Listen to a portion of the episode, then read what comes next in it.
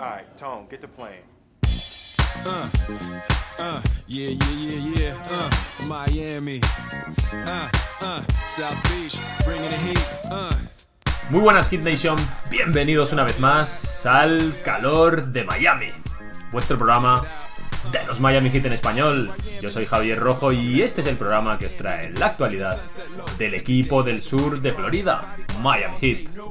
Hoy tenemos programa especial, programa diferente en el que venimos y nos ponemos, bueno, nosotros nos hemos puesto las camisetas como si fuésemos jugadores, pero la realidad es que vamos a hacer el papel de los general managers, de, de los que toman las decisiones para ir evaluando cómo se han portado nuestros jugadores, quiénes aprobamos, quiénes mandamos a la sala de detención, quiénes suspendemos. Y eso lo vamos a hacer hoy, porque ha sido una temporada muy convulsa, una regular season muy conflictiva. Y estamos ya a las puertas, en la antesala de la primera ronda de playoff con los Milwaukee Bucks, que quizá no era el rival que más queríamos algunos. Así que vamos a tener que repartir todo ello, pero hoy no estoy solo. Este está siendo un inicio aquí a lo primera plana, pero hoy me acompaña mucha gente, así que vamos a darles paso ya. Vamos a ver. Y como veis, ya no estoy solo. Hacemos hoy nuestro último homenaje a lo que tiene que ver con la temática Vice, con la saga Vice. Y bueno, voy dando. Voy saludando aquí a la gente, como siempre, por empezando por los de la casa. ¿Qué tal, David? ¿Cómo estás?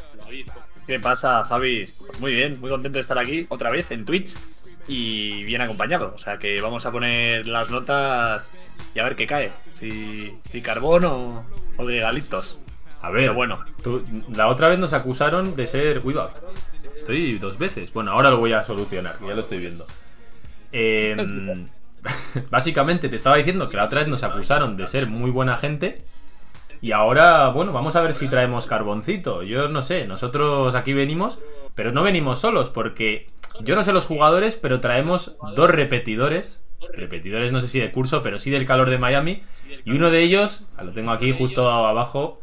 ¿Qué tal, Pedro? ¿Cómo estás? Eh, sí, pues millones de gracias a, a los dos por invitarme y, y sí, repetidor, como, como parece que serán algunos de, de los jugadores. Yo voy dejándolo ahí. Tenemos un poquito de eco, además de que se me ha descuadrado por alguna razón, no sé cuál. se me ha descuadrado Genaro, así que lo voy a ir solucionando. Mientras que soluciono lo de Genaro, te saludo, aunque la gente no lo vea. Y a ver si solucionamos el tema de la repetición, que no sé cuál es el problema. Pero bueno, vamos a ir viendo, me voy a ir fijando a ver si, si se repite en alguno de estos. A mí me parece que eres tú, ¿eh, Genaro? Me parece que se repite en el tuyo. Estoy viendo que se ilumina aquí cuando hablo. Así que tienes, tienes todas las papeletas, eres sospechoso por el momento. Bueno, pues te voy dando el paso, te saludo. Así que, aunque aún la gente no te vea, te, te doy el paso. ¿Qué tal, Genaro, desde Argentina? ¿Qué tal? ¿Cómo estás? Todo bien, todo bien. Bueno, muchas gracias de vuelta por, por la invitación.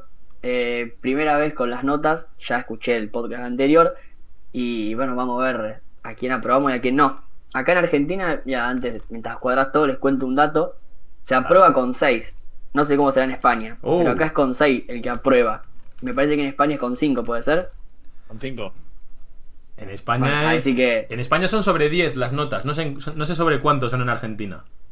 Sí, sí, no, no, sobre 10, sobre 10, pero se aprueba con 6. El que saca 6 está aprobado. ¡Wow! Sois exigentes. O sea, Por que si hoy, ven que mi, hoy vas a ser exigente tú también con la plantilla. Obvio, obvio, obvio. Por si ven que mis notas están medias raras, es por eso. De hecho, yo para lo que quiero, Genaro, tengo muy buena memoria. Es una de las virtudes que tengo. Para lo que a mí me apetece, tengo muy buena memoria. Y recuerdo que tú dijiste que habíamos sido unos profes muy buenos en la primera evaluación. Así que hoy tienes que demostrarnos lo que es ser un profe, porque además tú vas a ejercer de ello en el futuro. Así que tienes que ir sentando cátedra aquí en el calor de Miami. Ojo, una cosa es estar de afuera, otra cosa es estar dentro. Cuando Ah. me pongo a poner las notas es otra cosa. Criticar de afuera es fácil. Bueno, ahora, ahora ya sí que te he puesto, sí que estás. Espera que ordene un poquito todo. No se oye eco, además. Bueno, primera El etapa superada. te voy a cuadrar un poquito mejor a ti, David, pero de momento está todo más o menos bien. Podemos ir empezando. Así que, bueno, lo prometido es deuda. Como he dicho, hoy traemos las notas. Así que ahora mismo está apareciendo en vuestras pantallas. Están apareciendo aquí los jugadores. Bueno, ¿tenéis ganas? Eh, antes de empezar con todo esto, vamos a ver.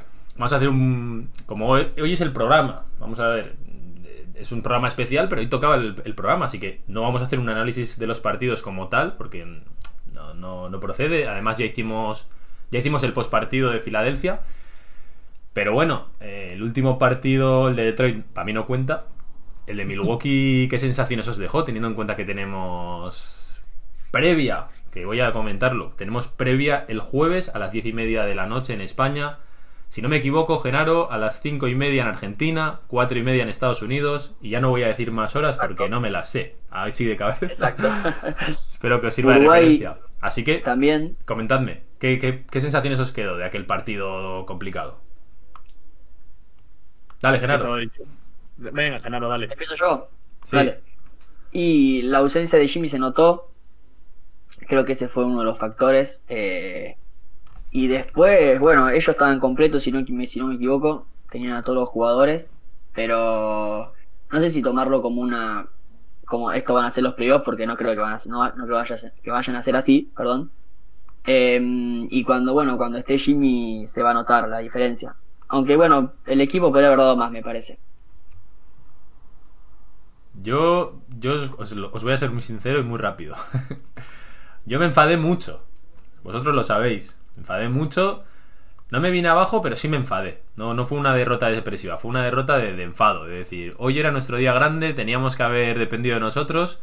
Y ya no solo por la derrota, porque tú puedes perder con, eh, con Milwaukee, pero la forma me parece que no es la mejor para llegar a los playoffs, para encima jugar contra ellos. No me gustaron muchas cosas que vi, pero esto es liga regular, ya es agua pasada y ahora toca concentrarse en los playoffs. Vosotros estabais tan enfadados como yo, a mí ya se me ha pasado. Y ahora ya he cambiado el chip. Empieza, cada, cada hora que pasa lo veo un poco distinto, voy cambiando. Dije 60-40, ya empiezo a verlo un poquito diferente. ¿Os ha pasado a vosotros también? David. Yo el inicio de partido dije, no puede ser, no puede ser. Yo ya... Yo me enfadé mucho también. la actitud que con la que vi a los jugadores, pues no es la que esperaba. Es verdad que Jimmy Butler no estaba y, o sea, sin Jimmy Butler eh, nuestras opciones se reducen un, un montón. Pero también hay que decir, o la sensación que tuve yo es que Milwaukee también estuvo acertadísimo. Al menos en la primera mitad. Acertadísimo, vamos. eh, me entraba todo. Entonces también ya el primer cuarto, incluso el segundo, eh, que con, que con el único que apareció que era Kendrick Nunn, que se hizo un partidazo.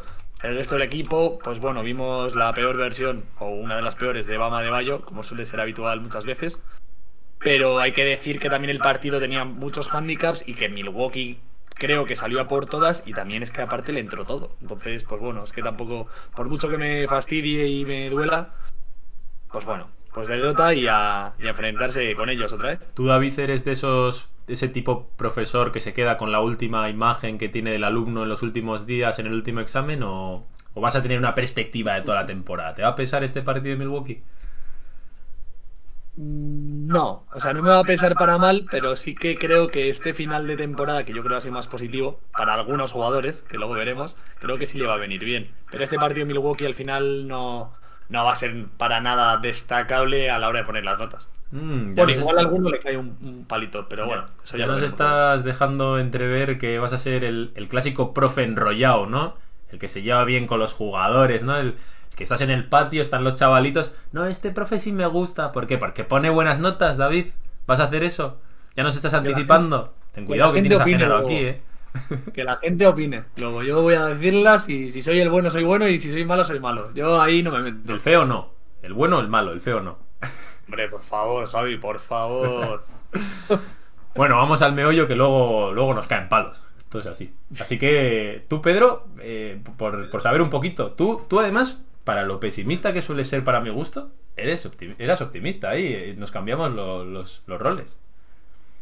Sí, yo ni, ni tan abajo, dije, o sea, ni tan arriba con, con Filadelfia, ni tan abajo con, con Milwaukee. Yo ya entré en modo playoffs y ya me he encomendado a nuestro señor Jimmy y, y pa'lante, pa'lante. Eh, yo creo que no es, es malo por el por lo que es el lo que supone que al final nos, nos hace un empare- emparejamientos más difíciles, pero bueno, quizás hasta nos viene bien el toque de atención.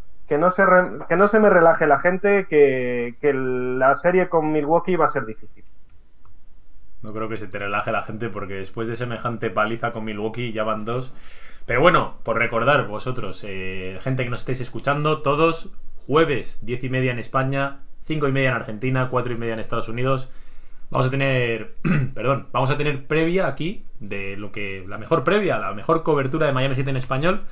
Y vamos a tener además a, Mi- a Milwaukee Bucks Argentina con nosotros trayéndonos también, pues un poquito como lo ven ellos, desde, desde el Wisconsin de la Patagonia. Así que bueno, vamos a comenzar ya con el meollo, vamos a empezar aquí a las notitas, ¿no? Vamos a, vamos a empezar por la parte fácil, yo creo. Como estáis viendo, hay una especie de orden ahí, ¿no? Hay unos cuantos jugadores para el que no nos esté escuchando. Bueno, pues irá escuchando los nombres. Tenemos aquí una, una tabla que nos ha preparado David, unas infografías aquí que, madre mía, ¿eh? Trayendo, la verdad es que la idea me gustó bastante, la vi en Soy Nix, así que un saludo para ellos. Y nada, eh, vamos a comenzar, si os parece. Si queréis, yo mantengo el orden que veo aquí, si no, no. Pero bueno, tú nos irás diciendo si sientes la presión, Pedro, que vas a ser el primero en comenzar por nuestro capitán general, Jimmy Butler. ¿Qué nota le has dado este año? ¿Qué nota se merece? Pues yo a Jimmy le he dado un 9. Un 9 y, Uh. y no siendo un 10 porque hubo partidos que lo vi un pelín como, que no le apetecía mucho jugar. Acércate Pero- un poquito el, el micro, Pedro, que te vimos un poco que se va.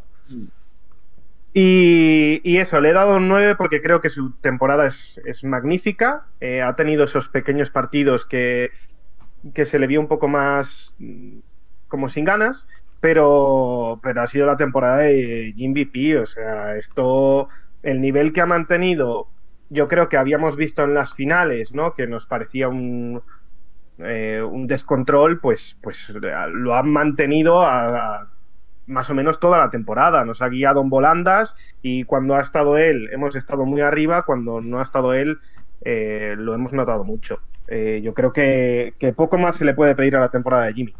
Vale, me gustaría, por cierto, la gente que estáis en el chat, me gustaría leer también qué notas ponéis vosotros. Estamos ahora con Jimmy Butler. Pedro, le das un 9. Eh, ¿Qué te ha faltado para el 10?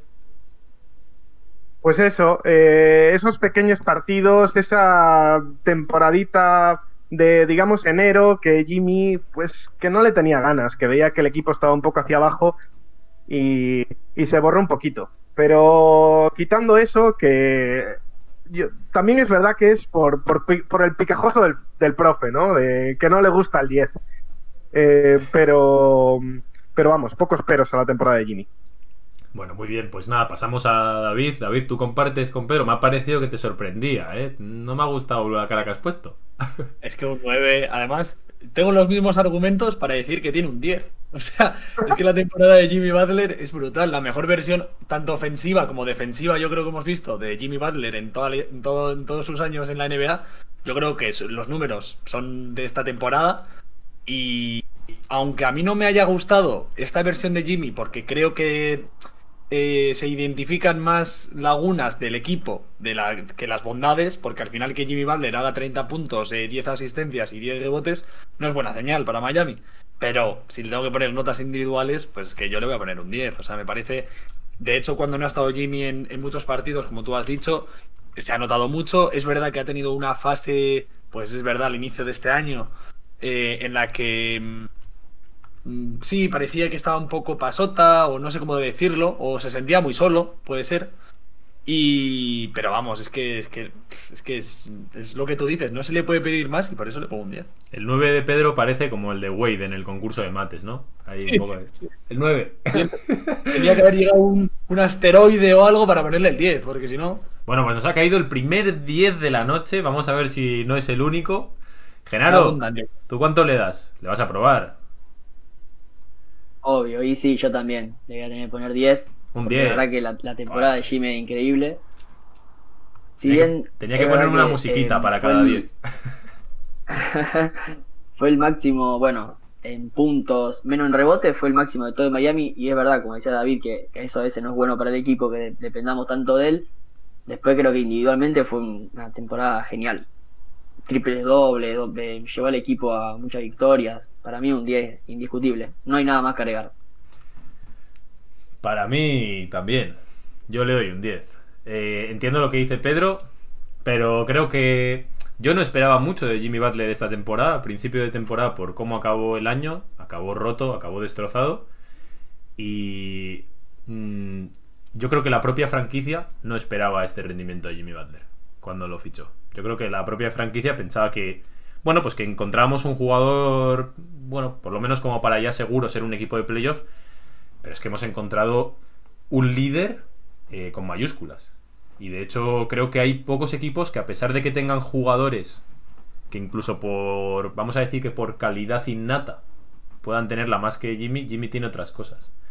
Jimmy tiene ese liderazgo, esas cosas que otros líderes, otros jugadores élite no tienen. Y él sabe cómo impactar el juego. Y este año, realmente creo que es el año en el que Jimmy Butler no ha metido tantas canastas simplemente por ganas y por ganar al esfuerzo y por ser incluso más inteligente que el resto, hacía lo que le daba la gana. Realmente creo que este año Superestrella entra por todo lo alto, abre las puertas, dice yo merezco, o sea, estoy aquí, merezco mi sitio. Y creo que la temporada de Jimmy Butler, eh, a pesar de que yo también le he dado algún palo, sobre todo al principio de temporada, creo que no se le puede poner ningún pero. Y, una lástima que el COVID nos haya pues, privado de tener más partidos con él, porque tendríamos otro récord totalmente distinto y un emparejamiento mucho más fácil en primera ronda. De hecho, lo único malo que le veo a Jimmy Butler esta temporada es que es tan bueno, es tan líder, que sin él no hemos conseguido ser un buen equipo como si lo fuimos el año pasado. Nos ha generado dependencia de lo bueno que es. Así que yo también le doy el 10. Será mi primero y mi último. Ya lo veremos. Pero bueno, de momento Jimmy Butler empieza estrenando a lo grande las notas aquí en, en nuestro cole. Vamos al segundo. Pedro, vas a volver a estrenar tú. Le vas a traer la presión. Luego, si quieres, lo vamos cambiando. Pero de momento. de momento te lo doy a ti. Quizá el primer polémico. Pues... Bama de Bayo. Pues a BAM le doy un 7. Un 7. Y, y, en, me defiendo en, porque ya veo a David, me defiendo en un, en un claros y oscuros. Creo que su, su, temporada es muy positiva porque ha habido crecimiento. Sigue siendo su último año en, en contrato rookie. Eh, y, y, la verdad que no está nada mal.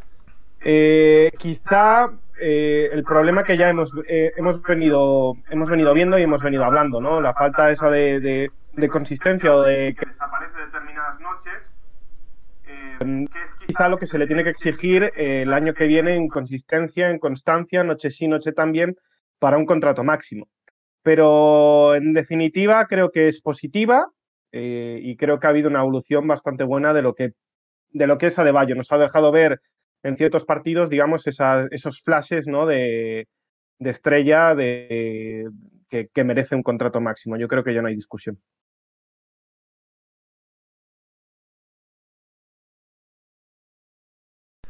Perdona, que digo que nos dicen por el chat, Pedro, que eres el típico profesor que te baja un punto por faltas de ortografía. Bueno, ¿Por qué no han visto los demás? Porque si no...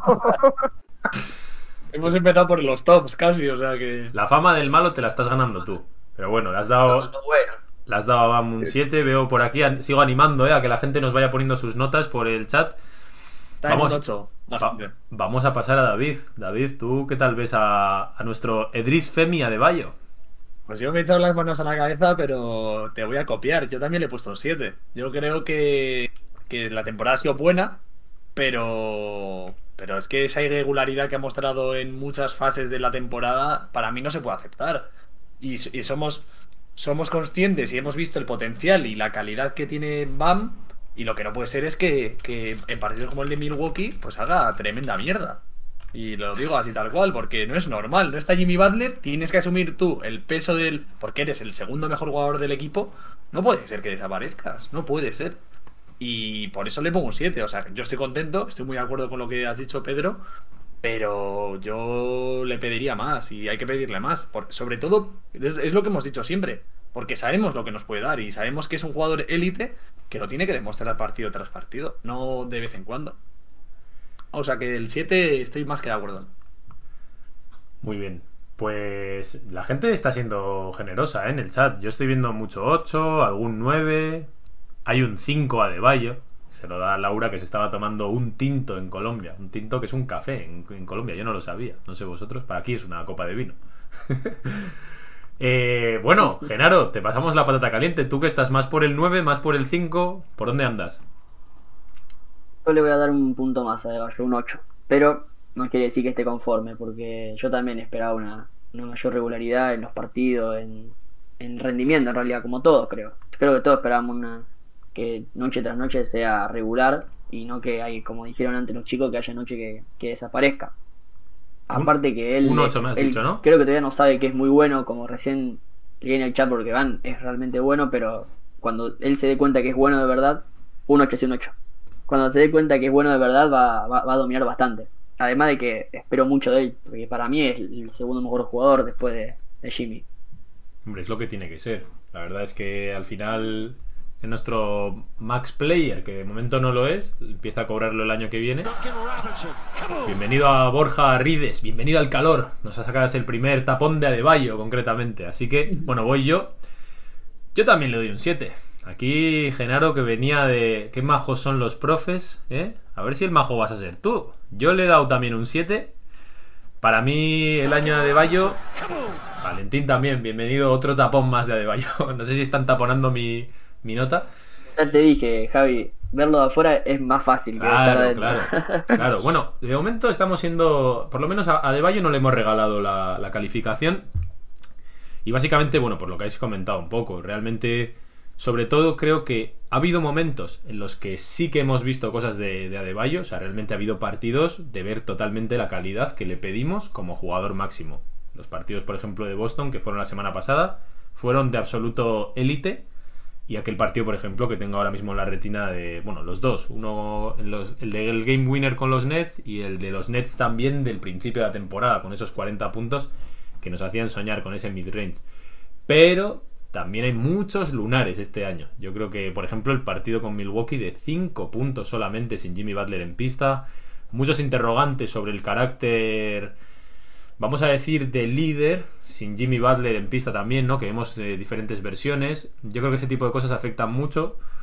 No tengo ninguna duda en que se va a conseguir desarrollar de cara al futuro, porque al final, ya hemos hablado, ¿no? Que el dinero que estamos invirtiendo en BAM es también por la progresión, no solamente es por lo que nos vaya a dar este año. Y al final es un jugador muy joven que tiene mucho recorrido por delante. Pero este año yo creo que todos esperábamos más constancia y más regularidad de él y por eso no le doy una nota mayor porque creo que sería regalársela un poco y creo que se la tiene que ganar, así que yo también me quedo, me inclino en el 7. Vale, pues vamos a uno de los... No sé si va a ser polémico, pero tengo ganas, tengo curiosidad. ¿Quieres seguir empezando tú, Pedro, o dejas a los demás? ¿Quieres repartir la carga? Como queráis. Eh, que empiece otro si queréis. Venga, que Yo- empiece Genaro, sí, que empiece Genaro. Vas a empezar tú, venga. Duncan Robinson, nuestro triplista, nuestro francotirador. ¿Qué te ha parecido el año de Duncan? Mira, el otro día hablamos, ¿te acordás en el directo? De si le renovábamos o no, de cuánto. Y después, pensando bien, viste que yo dije que no le renovaría por aceptaría. En realidad, tuvo una muy buena temporada para mí. Em, fue, fue bastante consistente. Si bien me parece que la temporada pasada eh, estuvo un poco peor, esta temporada estuvo bien de 3. No me parece que estuvo mal. Em, pero yo también le vuelvo a poner un 8 y porque me, la verdad que me gustó fue después no sé si estuvo mejor que Tyler me parece que sí que Nan no sé después ya lo vamos a ver pero creo que fue uno de los de los jóvenes creo que fue uno de los mejores eh, de, de Miami esta temporada O sea, que le das un 8, me has dicho. un 8 sí Ostras, estás regalando, Quiero decir que regalando el- los 8, no, Genaro. no, pero va, sí. es que es que que se apruebe con 6 tiene mucho que ver en serio porque está a dos puntos de estar al límite entonces Yo os animo a entrar, eh, a rebatir, David y Pedro. Esto no es un primero es tu turno, luego el otro. Aquí se puede debatir lo que queráis. Aquí no hay filtro ninguno. Por lo menos en los argumentos. Luego cada uno tiene su estoy- calificación, su cartelito, pero A ver, yo estoy más o menos de acuerdo. O sea, sí que creo que hay dos versiones de Duncan Robinson, que es antes y después del trade deadline. Eh, antes eh, creo que estaba a un nivel flojo, se puede decir que malo. Si hubiese mantenido ese nivel, seguramente pues igual lo hubiese suspendido. Yo un 8 no le pongo, yo le pongo un 7. Pero, pero es verdad que incluso antes del, des- antes del trade deadline eh, sus por- porcentajes del triple no eran tan malos, no eran tan malos. Sí que es verdad que en defensa, eh, o tanto en defensa como en ataque, quitando el triple, no, no aportaba absolutamente nada y de hecho no- en defensa era un agujerazo, igual que Tyler. Yo creo que Tyler esta temporada estado bastante peor que Duncan Robinson, salvo partidos puntuales.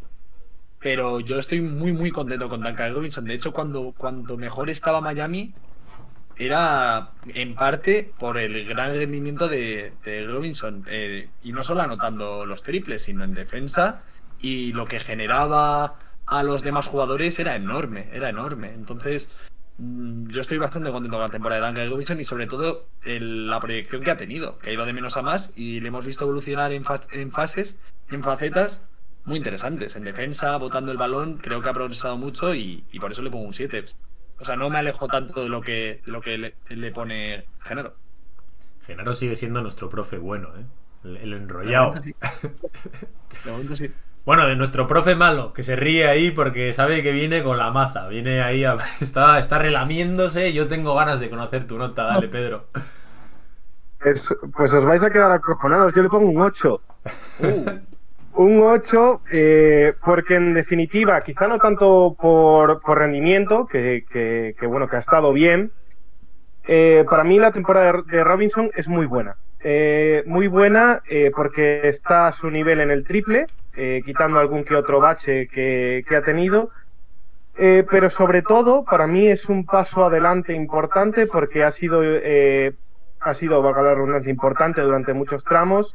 Ha mejorado en defensa, en penetraciones, ha añadido armas a su arsenal. Eh, en su debe quizá pondría que tiene que atreverse más, que las cosas que hace o las cosas que está añadiendo a su juego las está haciendo poco y podría hacerlas más. Pero yo creo que en, eh, si analizamos su, su evolución y cómo era, cómo era Robinson y cómo es ahora, yo creo que la temporada ha sido muy satisfactoria. Por eso para mí es un 8. Sorpresa. Son. Sorpresa, David. Has venido de profe enrollado y te vas a quedar como el. No sé. No, Te voy a yo poner no he venido de nada, ¿eh? A mí me habéis puesto el cartelito vosotros. Yo digo, igual no soy tan bueno. Te has presentado de esa manera. Yo también le doy un 8. Yo también le doy un 8, chavales. Para, para mí, y no le doy más precisamente por eso, porque al principio de la temporada, pues, pues tuvo determinadas dificultades que tampoco creo que hayan sido culpa de él, algunas que otras sí, sobre todo el esfuerzo defensivo y el ser un poquito más inteligente a la hora de escapar de las faltas. Pero en ataque yo creo que sobre todo si no tenía el impacto que a él le gustaría era porque Spoelstra, vamos a decir, no le estaba encontrando o los demás equipos habían contrarrestado a nivel táctico sus ventajas, no porque él de repente estuviese, yo que sé, tirando peor o alguna cosa. Realmente es verdad que había bajado un poquito en el tiro, pero seguíamos diciendo que, que seguía siendo un tirador excepcional dentro de que no estaba haciendo la locura que hizo el año pasado. Eso anterior al trade deadline. Después ha vuelto al mismo nivel prácticamente del año pasado, a, a ser una cosa totalmente fiable desde la línea de tres, aportar muchísimo, mejorando en defensa, siendo mucho más inteligente, escapando de las faltas. Para mí el, el año de Duncan Robinson, cuando, cuando además ya pensábamos todos que quizá estaba estancado, que quizá podía ir para abajo, yo creo que incluso ha mejorado en algunas facetas, lo cual me parece realmente destacable, como por ejemplo, pues ya hemos comentado, ¿no? El tema de poner el balón en el suelo, el tema de, de eso, de defender muchísimo mejor. Hemos llegado a ver incluso highlights de Duncan Robinson defendiendo, poniendo tapones. Me parece realmente destacable. Espero, David, que, te, que hoy al dormir te pique un poco el, el remordimiento por haberle dado un 7. Yo que sé, igual ahora te sientes mal y a otro le das para compensar, ¿no? El típico profesor, bueno, no, me, no quiero ser el profe malo con toda la clase, a este le, le doy una collejita y al otro le subo, espero que no hagas eso, pero yo sí, yo le doy un 8 también. El siguiente que viene lo merece, ¿eh? ¿Merece el qué? ¿La collejita? No, el, el que igual le pongo una buena nota y la gente dice, no, es que ahora, claro, le va a compensar porque. No. Bueno, eso, como tenemos varios profes, vamos a ir viéndolo en... en- lo, lo guay es que vamos a ver quién es eh, aquí el duro y quién no.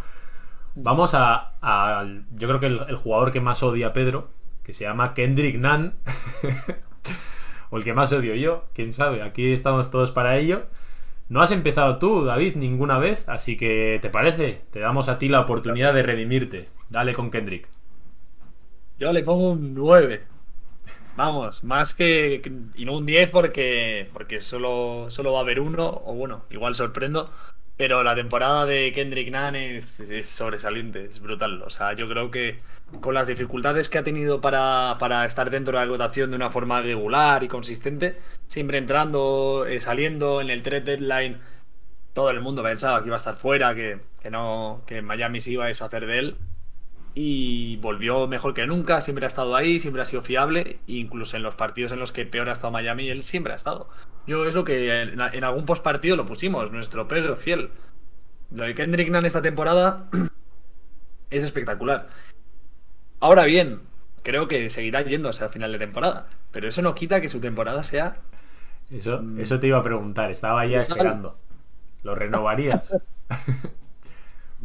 ¿Ya Depende, o sea, Claro, ahora con lo de la Dipo cambia todo, porque la Dipo ya no importa nada, ni le importa a nadie, y puede que Kendrick tenga una plaza. Yo a priori no, yo creo que no se va a quedar. Yo creo que Miami tiene otras opciones o buscará otras opciones, y yo creo que no tiene sitio en Miami, pero no quita que a mí me parezca un jugadorazo que puede tener un buen sitio en cualquier otro equipo y que la temporada que ha hecho es espectacular. No tienen sitio en Miami, ha dicho Pedro. Y ahí te has quedado tan tranquilo sin entrar, sin decirle nada. Machaca. Bueno, yo creo que. Yo creo que, que, el, que, el, otro día ya me despaché a gusto, ¿no? Yo creo que al final, pues Nan, eh, que en mi parte le he dado un 8, creo que es una muy buena temporada, eh, mejora mucho lo del año pasado, es el tercer máximo anotador del equipo, mejora en lectura de juego, yo creo que además eh, sobreponiéndose, ¿no? A, a los problemas que ha tenido en la rotación, eh, se ha sobrepuesto a muchos obstáculos, se ha visto la fortaleza mental del jugador. Eh, yo creo que Kendrick Nunn es jugador para rato. Y, un poco analizando eh, lo que nos puede dar Nunn en relación calidad-precio, poco hay en el mercado. Tanto, yo creo que sitios sí que hay. Hombre, dependerá, pues al final lo que dice David de, de qué hacemos esta offseason, ¿no? Pero bueno, eh, a ver qué, qué, ocurre en playoffs y, y, ya se decidirá. Pero por mi parte, el corazón abierto y las manos abiertas para recibir a Kendrick Nunn la temporada que viene.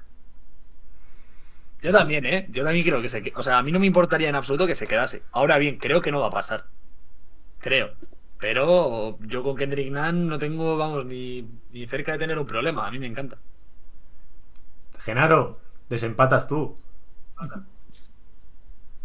Y yo estoy igual que los chicos. También le voy a poner 8, parece que tengo el 8 tildado, pero me gustó mucho la, la temporada. como Creo que no hay, no hay, nada más que agregar de lo que dijeron.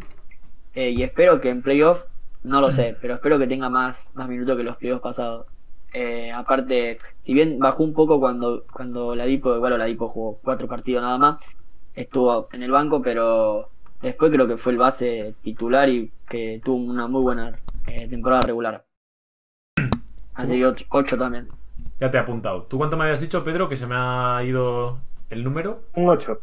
Un 8, ¿eh? Un 8. Vaya, vaya. Vaya, vaya. Estoy sorprendido. Estoy realmente sorprendido porque yo. Yo le doy un 9. Yo le doy un 9. Aquí el hater de Nan. Aquí el defensor de Nan. Callando boquitas. El defensor de Nan le da un 8. a ver, mi 9, mi 9, es para Jimmy Butler. mi 9 es para Jimmy Butler. O sea, la temporada de Nan no puede ser mejor que la de Jimmy. Bueno, la temporada de Nan creo que tiene, no voy a decir más mérito que la de Jimmy, pero tampoco está tan lejos de, mm, de hablar del mérito individual que tiene con respecto a su propia temporada. Yo creo que en ese sentido, y, y aunque suene un poco aburrada lo que estoy diciendo, lo pienso de verdad. Creo que Nan eh, acaba la, el año pasado la burbuja como una persona que todo el mundo está diciendo vamos a desprendernos de él, nadie lo quiere. Hablábamos, yo recuerdo, hablábamos de dar a Nan y a Kelly Olinick por Oladipo durante el verano. Y la gente nos decía, eso no te lo acepta Houston porque Nan no vale nada, porque Olinick también es un saco de basura. Ha pasado Nan de eso a ser titular indiscutible en Miami, adelantando a todo el resto de jugadores, independientemente de que también han estado mal pero realmente la franquicia le ha mandado varios mensajes de no contamos mucho contigo, si llega el momento vas a ser el último, y creo que una y otra vez ha tenido una ética de trabajo impresionante, una moral y una confianza en sí mismo, como para siempre volver de la nada, como para siempre volver del fango. creo que poco más se le puede echar a Nan en lo que respecta a su propia temporada. Por eso digo que el mérito que tiene él, teniendo en cuenta de dónde viene, teniendo en cuenta de dónde vino el año pasado, creo que el año pasado fue segundo en la votación de rookie del año. Este año puede que sea incluso mejor temporada que el año pasado. Porque ya habiendo pasado incluso el efecto, realmente, y, después de venir Oladipo, de otra vez quedarte fuera, yo creo que pocas cosas se le pueden decir a Nan. No, no me imagino una temporada mucho mejor de Nan. Y, y ese, ese espacio que veo del 9 al 10 es bastante pequeño, la verdad, para mi gusto. Por ello yo le doy un 9, estoy con David. David, tú y yo, boom. Así que yo lo dejo ahí. Voy a leer un poquito a ver a qué nos dice la gente. A ver, eh, con Nan. Nos dice Braulio, 8,5 a Nansito. Nos ha salvado el pellejo muchas veces, nos mantenía ahí. Valentín Arias nos Dale. dice 8 a Nan, lo tenía más fuera que adentro. Eh, pero al igual que Robinson, remontó. Nan es nuestro Xiaomi. nos dice Norman, dice, debe mejorar en defensa. Y luego Mario nos dice, más Nan y menos Okpala. Y que también piensa lo que acabo de decir yo, que el año pasado era la peste. Eh, vale, muy bien. Bueno, pues continuamos. ¿Queréis decir alguna cosa más? ¿Os he hecho recapacitar un poco o, seguís en, en la, misma, la misma nota? La gente está de acuerdo. 8,5 le dan de media, justo Sí. lo que nos sale a nosotros. o sea Estamos, que estamos, ahí. todos. A ver, es una temporada. Estable alto, ¿eh? coincidimos todos. Estamos entre el bueno y muy bueno, simplemente, ¿no? Entre la excelencia y el. Estamos súper contentos todos con Kendrick. Vale, pues vamos, vamos a uno de los jugadores polémicos de este año. Yo me reservo la última bala. Eh, ¿Quién queréis empezar? Tyler Girro, nuestro Tyler. Baby, Baby Goat. ¿Quién le tiene ganas? Bueno, por ganas le tengo yo. Así Dale, dale, dale, que- Pedro, Hombre, dale, dale. no, no. Pedro, vas a empezar tú seguro porque llevas la camiseta de Tyler. Es verdad. Es verdad, es verdad. Para que veáis, ¿eh? A los alumnos favoritos también se les pega. Vamos a dar una imagen No, aquí eh. de, de profesores de la vieja escuela ahí sacando la regla o algo ahí, ¡tas! ¿No? Yo le doy un, un 3 a, a Tyler. Un 3 porque creo que su temporada es mala y, y no hay excusa. Eh, es un claro paso atrás en su evolución con respecto a lo que vimos el año pasado. Eh, tampoco mejora especialmente su temporada regular, que ya sabíamos que era inconsistente, pues se ha seguido viendo inconsistente, ha estado más a otras cosas que, que al propio baloncesto. No se le ha visto importancia en el equipo, eh, le han adelantado todos. Mm, poco más que decir que de él, o sea, que ya no esté dicho. Yo creo que, creerse que esta es una buena temporada de Tyler con cómo venía y, y que no tenga importancia en el equipo, pues, pues mm, quizá deberíamos revisar un poco la nota de corte. Tres, ¿eh? A ver, la gente en el chat, te estoy viendo, nadie le suspende, Pedro. Igual te quedas un poco solo en esto, ¿eh? Cuidado. Suspender Pero no está estás, estás- ¿eh? acostumbrado a ser... Rubén, Ya verás, ya verás el resto. Rubén estaría orgulloso y lo estará mañana cuando escuche esto. Así que en ese sentido te puedes quedar No, tranquilo. No que le he dado demasiado nota a Robinson. es verdad, es verdad, es verdad. Cuando diga que, tiene una defensa culera, nos va a decir, ¿eh? Puñeta. eh Genaro, ¿qué nos dices de- del Baby Goat? De Tyler. Mira, fue el que más me costó. Estaba entre suspender, como dicen ustedes o no. Eh, ¿Cómo decís vosotros? al final, ¿Cómo decís vosotros en Argentina? eh, reprobado. Reprobado, vale. Me gusta, Sí, me gusta la palabra. Sí, sí, re- reprobé. Así. Eso es. Y yo, la- lamentablemente, aunque me duela, lo voy a reprobar con un 5.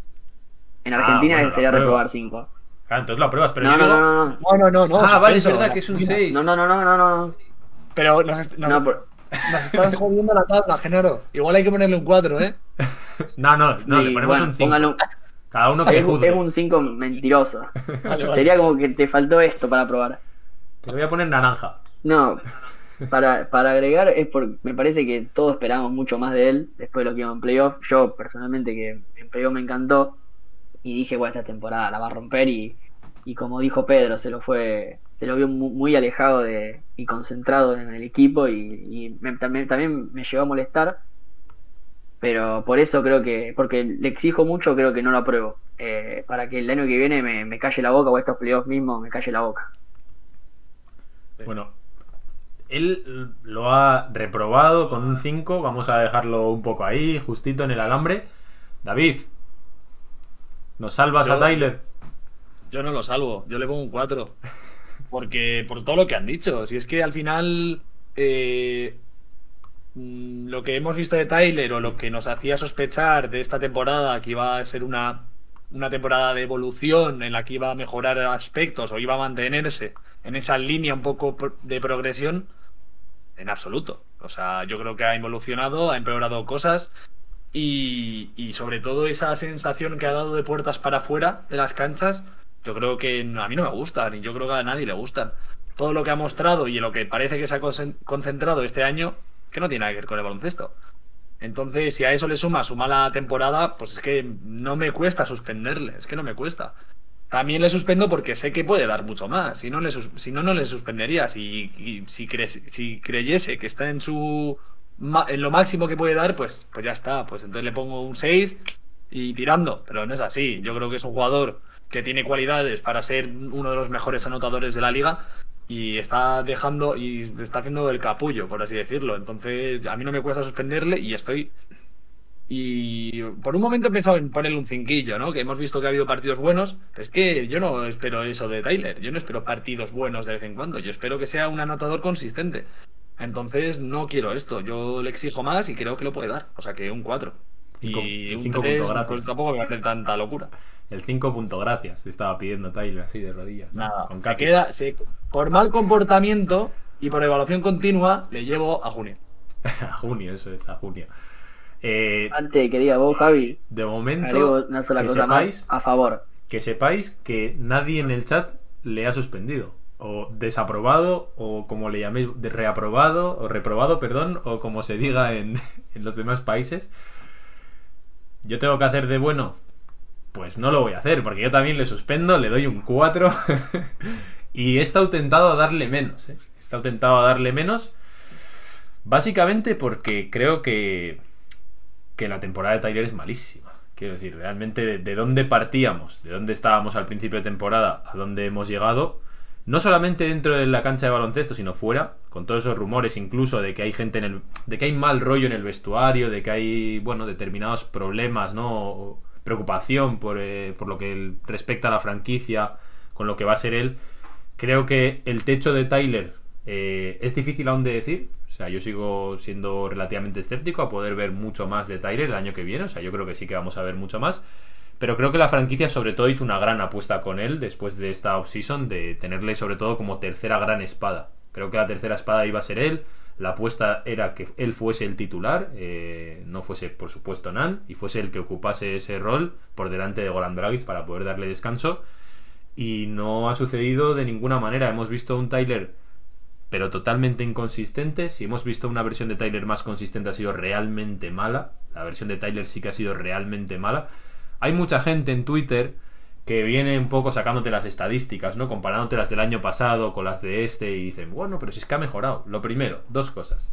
La primera de ellas es que ha jugado este año más minutos que el año pasado. Por lo tanto, claro que tiene mejores estadísticas. Ha jugado muchos más minutos. El año pasado no jugaba tantas. Segundo, la regular season del año pasado de Tyler Hero no fue tan buena como la gente lo piensa. Lo que fueron muy buena fue la burbuja, pero realmente la regular season también le pasó a Nan, pero vamos, eh, muy por encima. De hecho, no entró ni siquiera en el quinteto rookie del año. Entonces, en el primero. Entró en el segundo. Entonces, realmente creo que, que la temporada de Tyler no, no está a la altura. Empieza a tener dudas de si la franquicia se va a replantear el traspasarlo este, este verano, el poder ir realmente ya hacer el paquete, el decir, bueno, pues no, no estamos como para esperar al progreso de Tyler. No, no sé si este proyecto está capacitado como para seguir dándole su espacio a un jugador que se ve que va a un ritmo diferente al prime de Jimmy. Y yo creo que juntando un poco todo, juntando, no sé si la actitud, porque tampoco le hemos visto mucho a la hora de, de dar la cara en la prensa, así un poco más, más tranquilito, pero con todos esos problemillas, la farándula que hemos comentado aquí muchas veces, a mí no me ha gustado nada la temporada de Tyler y creo que, que sin duda es el clásico suspenso de tienes que ponerte las pilas. Es el clásico suspenso, pero claro. O sea que le doy un 4, podría haber sido de hecho bastante más duro, así que 4 punto gracias, Tyler. Sí, sí, algo, Javi, perdona que antes no, Vale. te dejé hablar, era que lo único que, que puedo rescatar y que me gustó fue el rol que tuvo, de tipo sexto hombre. A mí, en lo personal, me gustó. Eh, hay que ver si, si creo que, no sé si va a ser su rol definitivo en el equipo o si el año que viene va, va a ser titular. Pero una cosa, Depende Genaro, mucho de él. y, y le pregunto también Sí. al chat. ¿Hay alguien que el año pasado, si le digo Tyler Girro va a ser el sexto hombre medianamente inconsistente, alguien lo hubiese firmado? ¿Alguien hubiese estado contento con que Tyler el año siguiente fuese sexto hombre? ¿Alguien hubiese aprobado, le hubiese dado más de un 5 a Tyler si le digo el año pasado en la burbuja?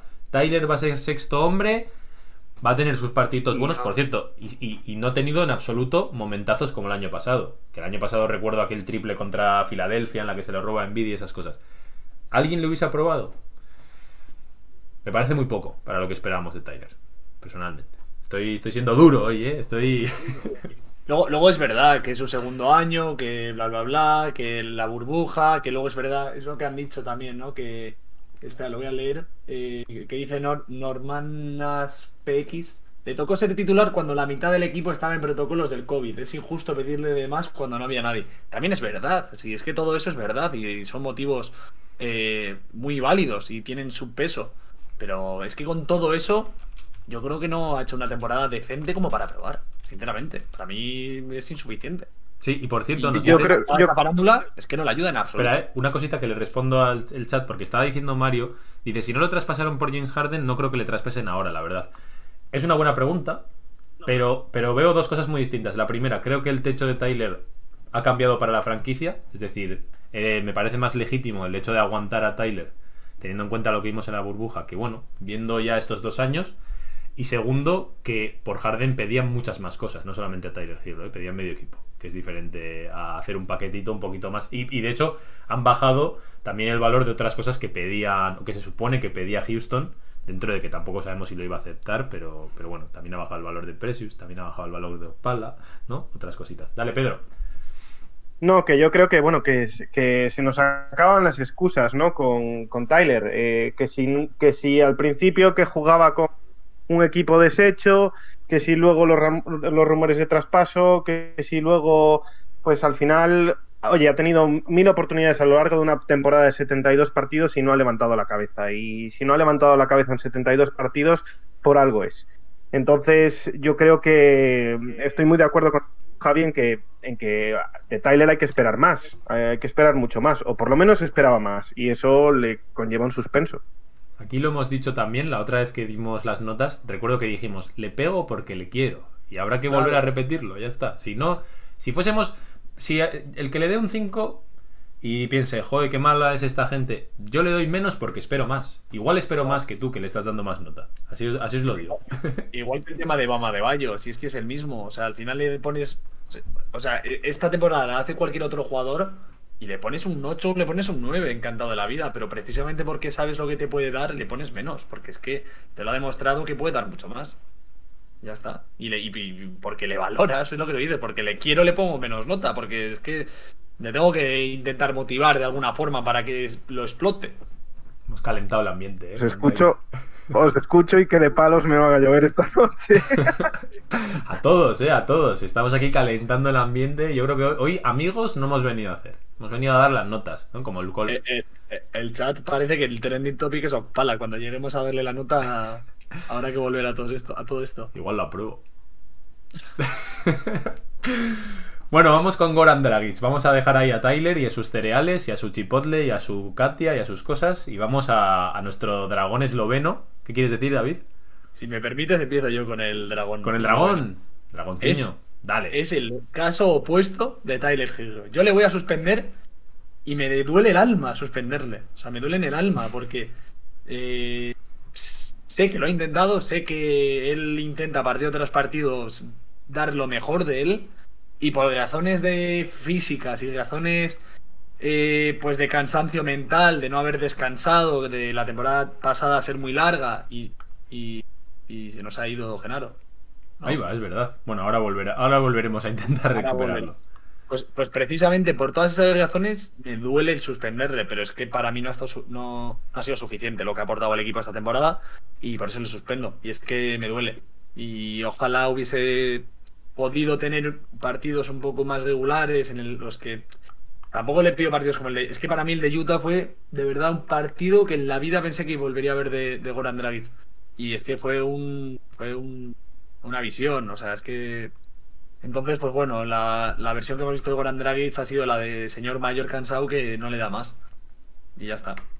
A ver si entra Genaro porque se me ha descuadrado otra vez todo. No sabéis que lata el tema de que se me vayan las, las, las camaritas. Ah, Ahora, ahora Pedro es Javi, yo, yo estoy cortado y soy Genaro. Ahí está, ahí está, ya vuelve toda Ahí la está, normalidad. se me ha ido la conexión. Vale. ¿Qué nota, ¿Qué nota le has puesto, David?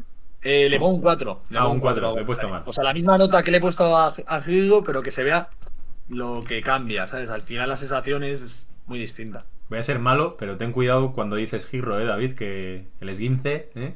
Me ha, me ha- me ha costado muchísimo esta última vez. ¿eh? Me ha hecho hasta daño. El esguince, ah, eh. Tyler. Duele, Tyler. duele- hasta decir el nombre hoy, madre mía. Tyler. Bueno, vamos, vamos con, con- Estamos con Goran Dragic, Genaro. Te toca. Ok, ok. Bueno, a Goran también yo le pongo un 5, igual que Tyler. Eh, no, no aprueban, sería el problema con los 5. también jugó mucho menos. eh, me parece que, que no tuvo una, gran temporada. Si bien había empezado muy bien, me acuerdo los primeros partidos había jugado bien, pero bueno, espero que en playoff tenga un poco más de ruido, aunque bueno, la edad, si bien le juega en contra, no, creo que, todavía puede ir aportando eh, sus cosas. Pero le pongo un 5. Muy bien, perfecto. Eh, tenemos ahí el. Sois muy exigentes en Argentina, ¿eh? Hay que sacar un, un 6. Aquí un 6 es bien. que Aquí un 6 es un había bien. empezado bueno, pero No está mal, ¿no? El, el, el 6. Allí es el justito, ¿eh? Está, está El librado. seis Seis que- dedos raspando. con un, pasar raspando. con, con un 6 dedos con un canto en los dientes. Hay que saber cuando uno es mal estudiante, para un 6 suena con gloria. Sí, sí, la verdad es que sí. El 6 es como. Bueno, relativamente holgado, ¿eh? Tampoco pasa nada. Estabais ahí muy preocupados. Dale, Pedro, ¿tú qué nos das para Goran Dragic? Para Dragonciño. Pues yo estoy muy de acuerdo con, con lo que dice David. Eh, yo le he dado un 4. Un segundo. Tenemos otra vez el, el problema del eco, Genaro. A ver si lo puedes solucionar. Dale, Pedro. Pues nada, yo le he dado un 4. Creo que, que ha envejecido mucho eh, a lo largo de la temporada. Se ha visto un Dragic que, que como decía David, pues que le exigimos más. Eh, por cómo venía ¿no? de la temporada pasada, yo creo que, que la exigencia y la importancia que tiene que tener Dragic en este equipo es mucho mayor.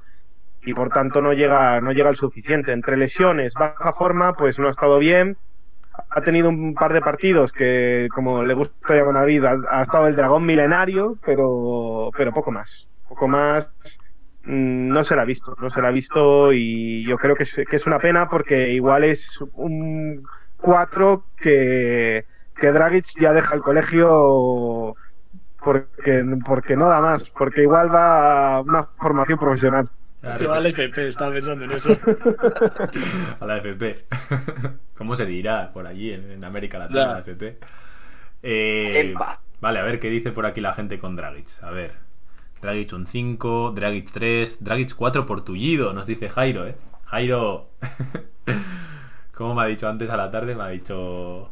Pues me alegro mucho, ¿no? Algo así que me ha dicho.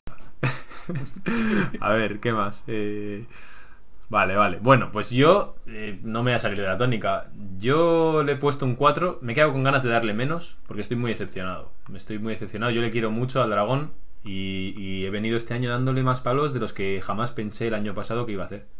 O sea, el año pasado estaba en modo es el mejor base de nuestra historia, no sé qué, patatín, patatán. Y este año me parece una regresión brutal de Dragic. O sea, realmente me parece difícil de... No, ya no confío en él, la verdad. No confío en él. De hecho, la semana pasada estaba todo el mundo en Twitter en plan, bueno, está volviendo, tal, no sé qué, ¿no? To- Todos estos medios también americanos en plan, bueno, las últimas semanas son prometedoras, tal. Y yo ya le dije a David, jugador frío de la semana, porque le veo que, salvo el tiro de tres, que no creo que le vayamos a ver tan solito, ojalá me equivoque, ojalá vuelva, vamos, esté en modo Duncan Robinson, le veo que no tiene más. Le veo que no tiene más y que le hemos visto durante toda la temporada, lo hemos intentado dosificar, le hemos intentado dar todo el espacio del mundo y no ha valido. Ha tenido algunos destellos, Ha tenido el partido aquel con Chicago Bulls en el que en el último cuarto mete, creo recordar, 20 puntos, un escándalo, pero poco más. Realmente no ha sido consistente nunca, no ha funcionado el plan quizá que tenía la, la franquicia de, no sé, de dosificarle. Y tengo verdaderas dudas, ya no de cuánto le vamos a dar, porque yo llevo todo el año diciendo que lo íbamos a renovar por muy poco, pero tengo verdaderas dudas de cuánto nos... No, no que nos merece, porque claro que lo vamos a tener, pero cuántos minutos le daría yo el año que viene. Yo realmente lo tendría último en la rotación, tengamos prácticamente a quien tengamos, salvo que esté Vincent por detrás o alguno de este estilo. Realmente yo no confío mucho en, en el estado físico de Dragic y en que y se le ve, se le ve, o sea, cada vez que encara el año pasado lo vimos muchas veces que nos desatascaba los partidos en ese mismatch con el con el hombre grande, con el interior del otro equipo. Y este año, ¿cuántas veces os podéis imaginar, vosotros que me estáis viendo, por ejemplo, que os puedo ver las caras, a ver si os imagináis cuántas veces esta imagen, ¿no? De Dragic intentando penetrar, viendo que no la saca y tirando ahí una bandeja ahí a lo loco, a la nada, dándose el mismo cuenta de que no ha sacado nada de ventaja contra un Thais, ¿no? Como el año pasado. Así que suspenso total, desaprobado, reprobado, como queráis. eh, no sé, se nos ha quedado esto un poquito rojo granate, rojo naranja, perdón. Así que vamos a- al pastor, Trevor Ariza. Yo creo que este va a sacar, va a sacar algún que otro verde. Así que Ya va a ser verde. comienza, vamos a ver. Empezá vos, Javi, que siempre arrancamos nosotros. Pero como yo me extiendo mucho al final, no quiero en- empalmar dos, pero vale, empiezo yo, el pastor. Bueno, pues el pastor le doy un 9. No le da un 10 de milagro, pero realmente ha tenido partidos un poquito más flojetes. El 10 es, lo hemos hablado David y yo, el 10 está reservado para los dioses. Este año Dios para mí solo ha habido uno, Jimmy Butler. Ariza es mi padre, dicen aquí. Pues Ariza es mi pastor. Con él nada me falta. Así que le doy un 9. Creo que es una... O sea, pensad que el año pasado, a estas alturas, estuviésemos diciendo que había un jugador que nos rinde incluso mejor que Crowder. O sea, que el año pasado lo pensásemos ya era una locura. Que este año, después del inicio de la temporada en el que no nos iba nada, lo hayamos pensado otra vez, me parece aún más locura. Y eso lo hemos conseguido con Ariza, que está todo el mundo haciendo esa comparativa de si es mejor, si es peor, y si nos ha funcionado. Y de hecho, es legítimo el pensarlo, porque vemos muchas otras virtudes en Ariza y, y otro tipo de cosas que nos puede dar. Así que realmente mm, increíble cómo ha vuelto Ariza después de un año sin jugar, después de tantas dudas que había, y las temporadas anteriores que tampoco había tenido tanto impacto. El encaje ha sido perfecto. Encima es un jugador nacido allí en Miami, así que un 9 como una catedral por mi parte. Y a donde vayas, guíame en el rebaño que yo estaré, Trevor. David, vamos a seguir contigo, que sé que también es tu pastor. Fácil, muy fácil. Otro 9. Y estoy, vamos, igual. Me he quedado muy, muy cerquita de ponerle un 10, pero es lo que tú dices. El 10 es para, para Dios y, Ariza es el hijo de Dios hecho hombre, ¿no? Entonces, no, no puede ser otro 10. Es un 9, 9 alto si quieres, pero 9. Y es que es lo que tú dices. O sea, lo que nos ha dado eh, esta temporada y lo que podíamos esperar de él es, que es, que es espectacular. Lo que nos aporta en defensa, lo que nos aporta en, en- ataque cada vez más. Además, no es solo un jugador de, triple. Troy D. Se ve que penetra, eh, sabe cortar, es inteligente y nos da muchísimo, nos da muchísimo. Y todos esos intangibles, que igual hace 5 puntos, 5 rebotes, 5 asisten o 2 asistencias y tiene el, el mejor más menos del equipo. Pues esas cositas se notan. Y en Trevor, Mm, eh, o sea, Trevor es vital para mismo para, para, para el quinteto y para la plantilla de Miami. Y es que, sobre todo, lo que se esperaba de él y lo que nos ha dado es lo que, que tenga una nota tan, tan alta. O sea, no puedo estar más contento con Trevor Ari. 9. Capó. Dale, Genaro. Y también un 9 porque la verdad que, bueno, agregando lo que dijeron ustedes, un poco más de lo mismo. Yo creo que entendió cómo adaptarse a la rotación, al equipo. eh, y fue, uh, tuvo muy buenos partidos. También es verdad que obviamente tuvo unos malos partidos, pero bueno, todos los jugadores lo tienen. Pero un 9 también, porque me encantó de los fichajes, fichajes o traspasos, como se diga, de, los que hizo Miami en agencia libre y, y trade, creo que fue el, el mejor sin duda. Sin duda. Yo cada vez que llega Pedro tiemblo un poco, aunque luego en realidad en las notas no se está viendo tanto. Vale, Pedro, ¿cuánto le das tú a Ariza? Pues yo le doy un 7. Un 7 que es un notable. ¿Qué? Es un notable. ¡Bum! Eh, pero creo que muy bien Trevor.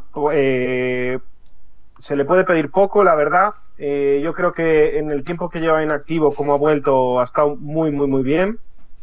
Eh, la verdad es que todos nos hemos hecho del pastor, pero si tuviese dos peros que ponerle, yo creo que, que la mejora en el tiro podría, podría ser uno de ellos. Y le pondría también quizá que como veterano que es, eh, hay en ciertos momentos que me falta quizá que sea un poco más vocal, ¿no? Que la experiencia en la liga, que mueva un poco a los jugadores, que los ordene y tal. Pues bueno, creo que, que se le podría pedir eso para la experiencia que tiene él en la liga.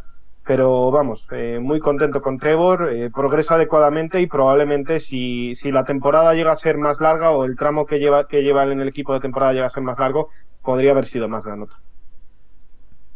¿De tiro te refieres a de 2 o de 3? que, te saco la, que te saco la estadística.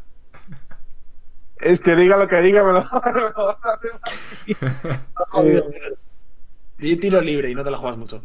de- sí, te digo tiro libre. Esta, esa no la tenía. De tiro libre, 77%, la verdad, tampoco está muy allá. Le, Tiene que mejorar. le pediría un, le pediría un ¿Ves? 78. Y tira, y tira 1,5 por partido. Me parece bastante bajo, eh. Cuidado. Trevor, Trevor. Bueno, a mí me parece bastante. Yo no sé a los demás. A mí me ha sorprendido que le des un 7, eh.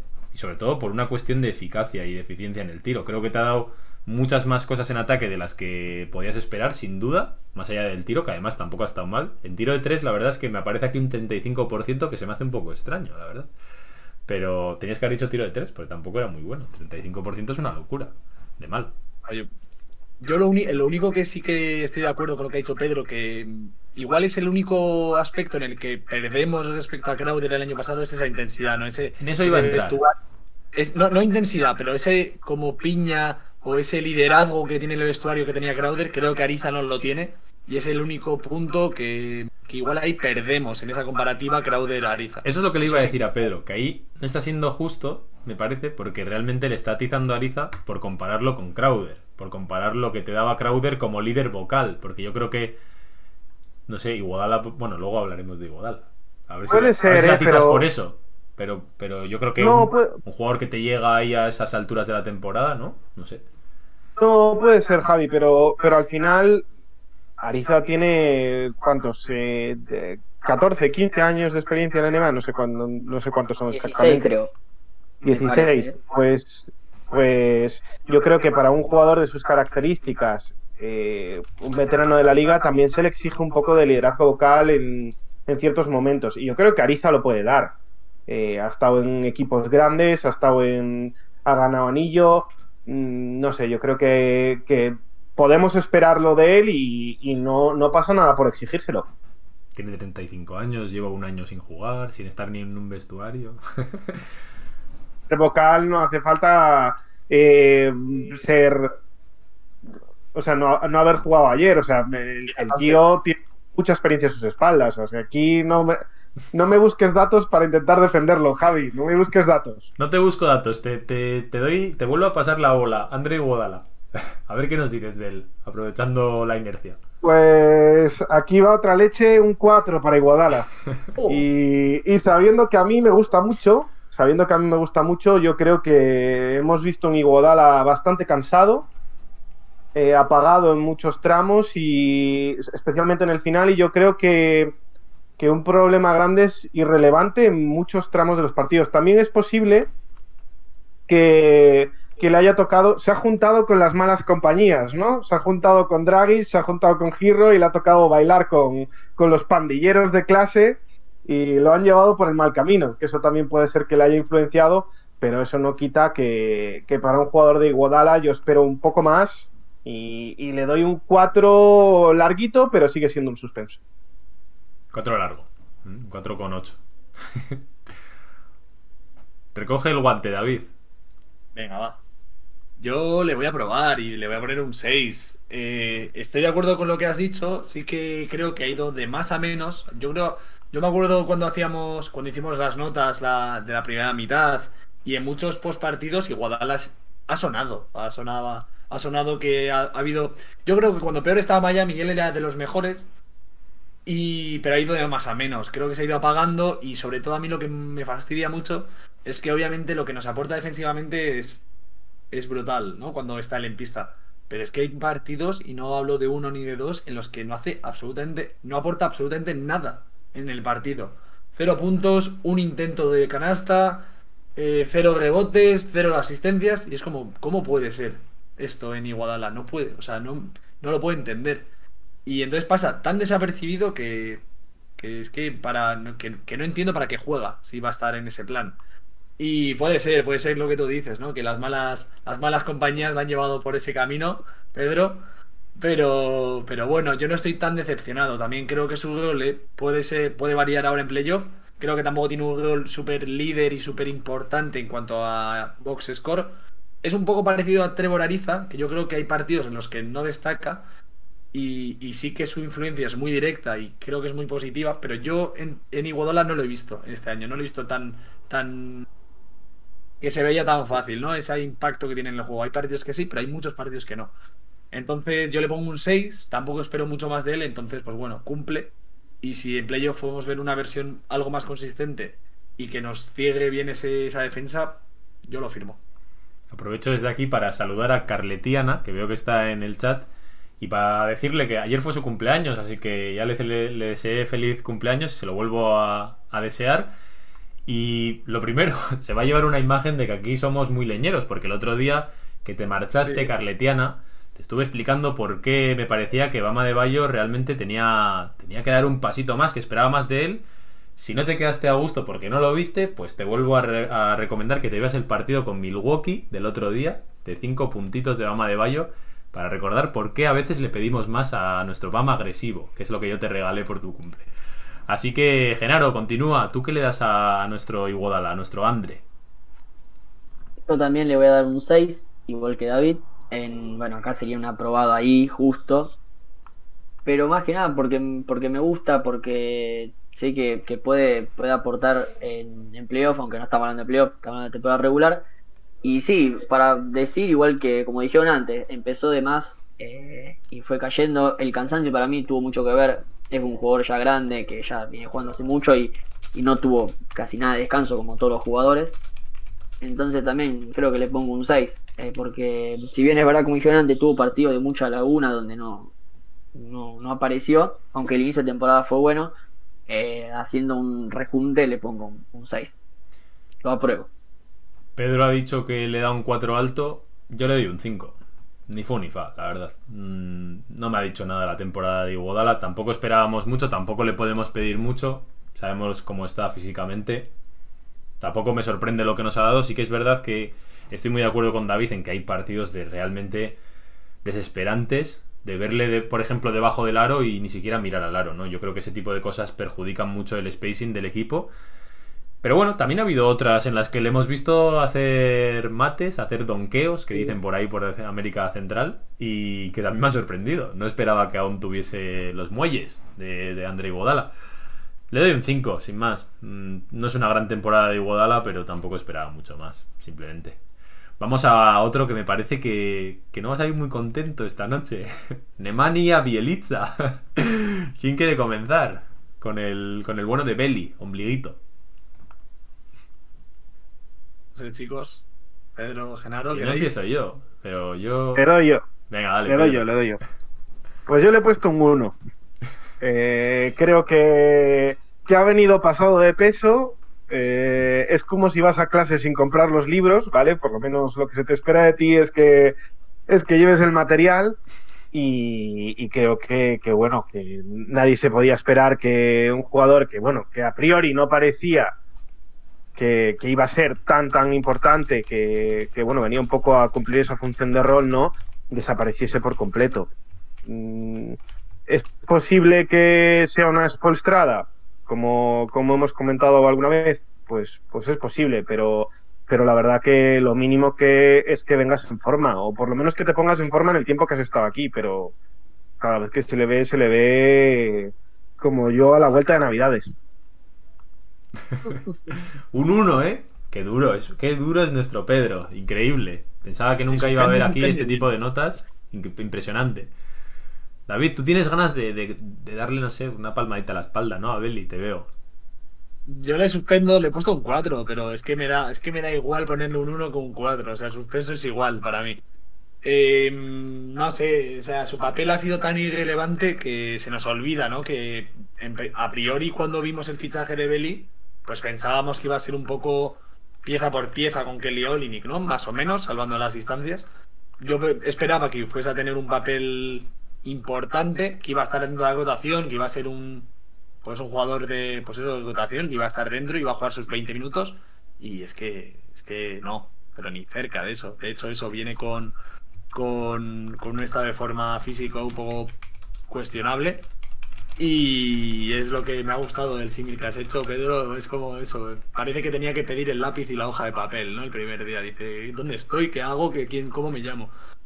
Pero bueno, o sea que eh, lo mismo, suspenso eh, por, por ni aparecer en clase, prácticamente. Yo ya no espero nada de él. Genaro, remátalo. Me parece que sí, es de esos alumnos, eh, para hablar metafóricamente, que, que vos decís, ah, cursó con nosotros, como que era mucho, mucho no registrar. Si bien cuando llegó, a mí me interesó, dije, bueno, tirador, creo que sí, es tirador. Dije, bueno, puede, puede aportar, es alto, puede aportar altura, que era lo que nos estaba faltando. Pero al final, como dijeron recién los David y Pedro, vino sin forma, no, creo que no se puede adaptar bien y bueno, el, el estado físico lo, lo condenó. Así que yo le pongo un 4 también. Bueno, no está mal. Pues yo le he aprobado. Que va, su broma. Yo le, yo le he puesto un 0. En serio, ¿eh? Yo le he puesto un 0. Un 0 a Nemanja Bielica. O sea, creo que, que es Qué buen impos- partido es- contra Ha sido terrible. Ha sido terrible. Buen partido. Ha sido terrible. Me da igual. Quiero decir, creo que creo que es terrible para las aspiraciones de Miami lo que hemos visto de Bielica porque realmente creo que es un, perfil que Spoelstra necesita. Un perfil que de hecho vamos a echar mucho de menos si realmente sigue mostrando este nivel en la serie contra Milwaukee. Aprovecho para recordar que vamos a tener la previa el jueves a las 10 y media y adelanto que una de las claves que yo voy a traer es que Bielica pueda jugar. Yo creo que Bielica va a tener minutos en esa, en esa serie. Es una de las previas, mini previa que estamos haciendo aquí, un avance. En el que el año pasado, de hecho, una de las, de las piezas clave para sacar a Brook López de la ecuación fue Kelly Olynyk. Y básicamente es un malísimo emparejamiento para Bama de Bayo, el tema de Brook López. Le vimos el otro día flotándole. Es un gran defensor del aro. Es un jugador que realmente tiene mucho. Me vienen las palabras en inglés. El size, el tamaño. Tiene mucho tamaño para Bama de Bayo y realmente el año pasado, cada vez que estaba Brook López en pista, salía, salía. Y de hecho, los, los peores parciales que tuvimos en la serie fueron en los primeros cuartos, donde estábamos con Adebayo y con Brook López. Creo que Bielica, sobre todo si la franquicia quería realmente ese perfil, era para, para tenerlo para este tipo de series, sobre todo con Milwaukee. Y creo que lo, hemos- lo que hemos visto de Bielica, me sumo totalmente a lo que ha dicho Pedro, ha venido totalmente fuera de forma. O sea, incluso el otro día con Detroit se le veía orondo, se le veía, vamos, así, como tres veces yo, pero no, no, no de fuerza, sino de, yo qué sé, de- del Papa Jones que han dicho por ahí. Y, y espero mucho de él. Yo espero, yo de hecho creo que va a tener minutos, ¿eh? de verdad. Así que no puede ser más terrible para las aspiraciones que teníamos nosotros. Yo creo que es intolerable cómo ha estado jugando. Creo que tampoco ha habido el mejor manejo del mundo por parte de Spoelstra. A mí, ya lo he comentado, me parece un poco eso. Eso de quitar a un jugador que no juegue en 13 partidos ni los minutos de la basura y de repente ponerle titular, muy pocos jugadores son capaces de hacerlo. Uno de ellos es Kendrick Nunn, por eso tiene la nota que tiene. Pero creo que eso es complicado y no sé, realmente el experimento ha salido horrible. Es que no veo prácticamente nada destacable de, de Bielitsa, así que para mí es un cero. El primero que pongo, he superado a Pedro. Bueno, vamos a irnos a algo más positivo. Vamos a Dwayne Dedmon, Mr. Dedmon, que han pedido por aquí un 10 para él, a ver si alguno se lo dais. Así que, Pedro, ¿qué te parece, Dwayne Dedmon? Pues yo le he puesto un 7. Un 7, eh, Un siete. me parece que ha tenido mucho impacto para el rol que tiene, ha tenido muy buen nivel, yo creo que se nota cuando está en el campo y eso es lo importante, ¿no? Para, para un jugador de sus características, volviendo además de, de una lesión de largo tiempo. Pero bueno, también es verdad que, se ha reincorporado muy tarde y el, el espacio para evaluarle es pequeño, ¿no? Eh, entre que, digamos, se ponía a tono con la clase y tal, pues, pues casi ya nos han dado el recreo y, y no, no hemos tenido tiempo de, de ver qué hace. Entonces, pues bueno, eh, no he querido ir a más porque, porque quizá falta ese tiempo para, para poder observarlo mejor. Pero bueno, un 7 yo creo que es una buena nota, es un notable.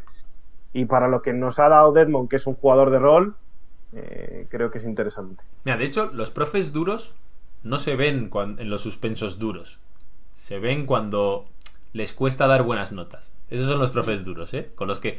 No es el profe duro aquel que te pone un 2 o te pone un 3 o suspende con facilidad. Es el que dices, joder, pero si había hecho un examen muy bueno y, y el que mejor de la clase El- tiene un 7, ¿no? Ese es el examen. El 2 el dos es la nota fácil. El 2 es la nota fácil. Porque sabes que lo ha hecho mal, pero lo que hay que exigir es cuando, cuando se hace bien. Parece a mí que en esta te vas a quedar de amarillo tú solo también, ¿eh? ¿Cómo lo ves tú. Genaro? Y yo, no, yo igual que, que Pedro, también le pongo 7. Vaya. Eh, porque si bien es verdad que jugó poco y hay poco de, que ver, si bien se vio, pero el tiempo que tuvo que estuvo en Miami creo que, tuvo un gran impacto. Eh, era un hombre alto como necesitábamos, necesitábamos a alguien que reemplaza a Bam. Entonces le pongo un 7 que para mí es una nota buenísima por haber venido hace poco al equipo. Eh, y no, la verdad que no tengo nada más agregar. Arréglalo tú, David, porque Carletiana ya está preguntando a ver si, si ustedes veis Voy a la carga. los juegos completos, nos pregunta Carletiana. Lo mismo que te he dicho en- con no sé con qué jugador era, con Jimmy Butler por el 10. Yo aquí te- yo le pongo un 8, tampoco le. O sea, entre un 8 y un 9 he dudado un poco, pero le voy a poner un 8.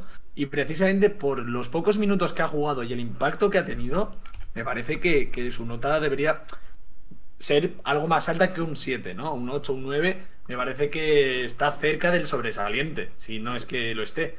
Porque es que cada vez que, que entra al, al juego, eh, em, el juego cambia. El juego cambia, eh, Miami empieza a coger rebotes por- a lo loco, em, Deadmond es una amenaza dentro de la pintura increíble, como la agresiva debajo del aro es canasta o es falta, y la intimidación que nos da dentro de la zona también es, es muy grande. Deadmond creo que de hecho, incluso para la envergadura que tiene, se está, se está moviendo bastante bien en defensa también, con las limitaciones que él tiene. Y yo la verdad es que no le puedo pedir más a Deadmond. O sea, sinceramente, lo, con lo, creo que ha jugado lo suficiente como pa- que- para que se pueda valorar. Y sobre todo, con los pocos minutos que tiene, siempre tiene un impacto muy grande. Muy, muy grande. En puntos y rebotes sobre todo. Pero es que lo que fuerza al otro equipo y lo que genera alrededor también es, es enorme. Entonces, yo, un ocho- yo le pongo un 8 y me dan ganas de decirle a Javi que ponga 9. Pues yo recojo el guante y le pongo un 9. Le pongo un 9, Vale. vengo con las golosinas, traigo aquí las golosinas para que Carletiana esté tranquila, no te preocupes, Carletiana, estás conmigo. Yo le pongo un 9 a Mr. Deadmond, un poco parecido a lo que he dicho de Nan. Realmente, eh, lo primero de todo por expectativas. ¿Qué más se le puede pedir a Dwayne Deadmond? Más cuando llega en un momento en el que Miami tiene un problema impresionante con el rebote, con el pivot suplente, después de la marcha de Olinick. Para mí es muy. O sea, es increíble que un jugador que llega en el momento de la temporada que llega con esos problemillas de las lesiones y sin equipo tenga un impacto tan grande en un equipo bueno. En un equipo malo es más fácil, pero en un equipo bueno como es Miami me parece increíble. No le doy un 10 porque vuelvo a decir, el 10 está reservado un poco para los dioses y sí que es verdad que ha habido partidos en los que me hubiese gustado que hubiese tenido un poquito más de importancia. Por ejemplo, estoy, estoy acordándome de aquel fatídico partido con Atlanta Hawks en Atlanta, en el que no estaba Trey Young y, y no estaba tampoco Capela, por ejemplo. Esperaba que tuviese más impacto y en ese partido, pues por ejemplo, no lo tiene. Entonces, en la pequeña muestra que tenemos, por ese tipo de cosas no le doy un 10. Pero realmente me parece tremendo. Yo soy un poquito más escéptico del rol que puede jugar en playoff, por lo que comentaba, ¿no? Es un, es un jugador quizá que es, es complicado emparejarle con Brook López, por ejemplo, porque Brook López, pues con el tiro exterior, le va a poner las cosas más difíciles a Deadmond, pero mmm, veremos. Yo creo que sí que va a tener, por supuesto, minutos por el impacto que tiene, pues va a probar todo. Y sobre todo que es un tipo de perfil, al igual que Bielitsa o Olinick, que Jimmy Butler necesita por ese, por ese pick and roll. De hecho, es que ya lo dijimos, lo hemos dicho aquí varias veces, que Jimmy Butler tiene una confianza ciega en Deadmond. Y de hecho, por último, comentando un poco uno de los contras que le decía Pedro con el tema de Ariza, yo creo que Deadmond sí que ha tenido un impacto realmente importante en este vestuario. Y me parece increíble teniendo en cuenta el poco tiempo que lleva, ¿no? El haberse ganado el respeto de toda la, de toda la plantilla en nada, en mes y medio, y todo el impacto que está teniendo y lo que ha mejorado el equipo con él. Ya te digo, o sea, no es el 10 por muy poco, pero para mí es un, un 9. Señores profes duros. bueno. A, a Redmond quizá le falta eh, y yo creo que es, que es algo que, que, que, bueno, que le pasa, que es lógico también, ¿no? Por, por, por el tiempo de inactividad que tiene y es el tema de, de, forma, no en cuanto a que venga fuera de forma, sino en tema de fatiga, ¿no? Eh, Deadmond, eh, los pocos minutos que juega se agota físicamente, eh, que yo creo que es algo que, bueno, que quizá en una temporada más larga, con haber tenido quizá más precision o haber jugado más partidos y tal, pues eh, hubiese, nos hubiese dado quizá más, más, más minutos, ¿no? De calidad que ahora que, que, hay que limitarlo porque, porque no llega, llega con la lengua afuera, ¿no? Al final de los partidos.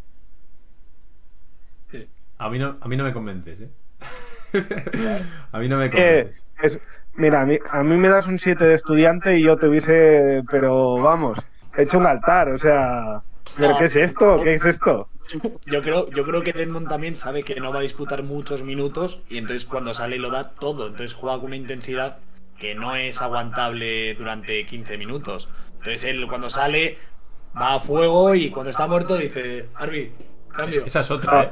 Lo, lo, aguantaba el pirata, eh, aviso, lo aguantaba el pirata. Pero la actitud además con la que viene Desmond, y más aún teniendo en cuenta el super impacto que tiene en los primeros partidos, es digna de alabar. Él salió diciendo en las declaraciones lo de yo vengo a aportar, me da igual ser titular, estar fuera de la rotación, lo he hecho todo, y estoy aquí para aportar del rol que sea.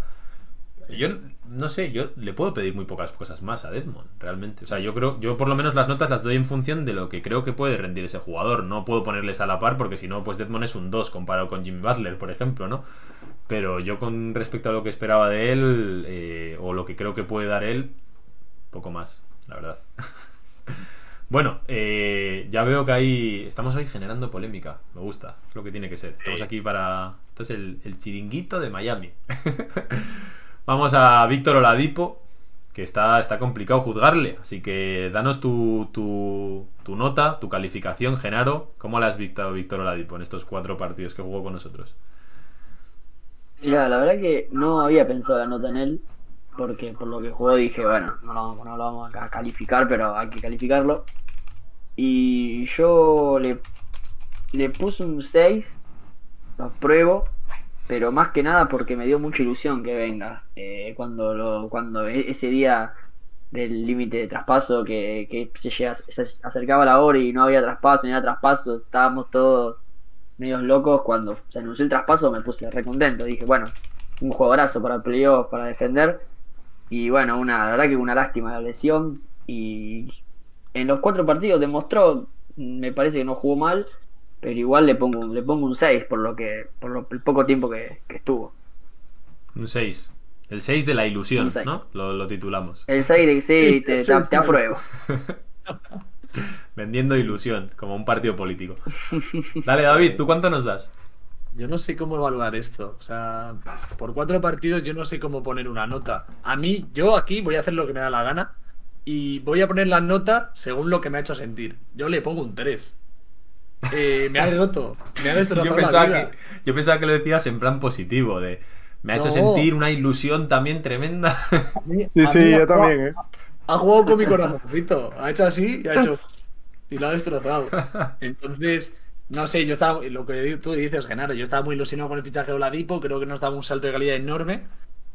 Creo que lo que hemos podido ver de él era muy positivo. O sea, lo que nos da en defensa era brutal. Y con lo poco acertado que estuvo en el tiro, pues ya está, se movía en 10-15 puntos. Si llega a estar un poquito más en marcha, se va a los 20 fácil, 20-25. Y va a ser clave en Miami. Y va a ser clave. ¿Qué pasa? Pues lo que todo el mundo, lo, que todos sabemos.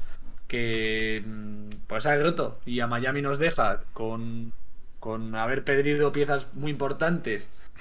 Y nos deja muy, muy tocados para afrontar esto, estos playoffs. Entonces, pues estoy siendo injusto porque no tiene tanto que ver con Oladipo y es la, la lesión, que no tiene culpa el pobre, o, o, supongo que no tiene culpa, pero a Miami le deja muy jodido y entonces pues por eso le pongo un 3. Da po poco que evaluar y a mí me ha hecho mucho daño al corazoncito.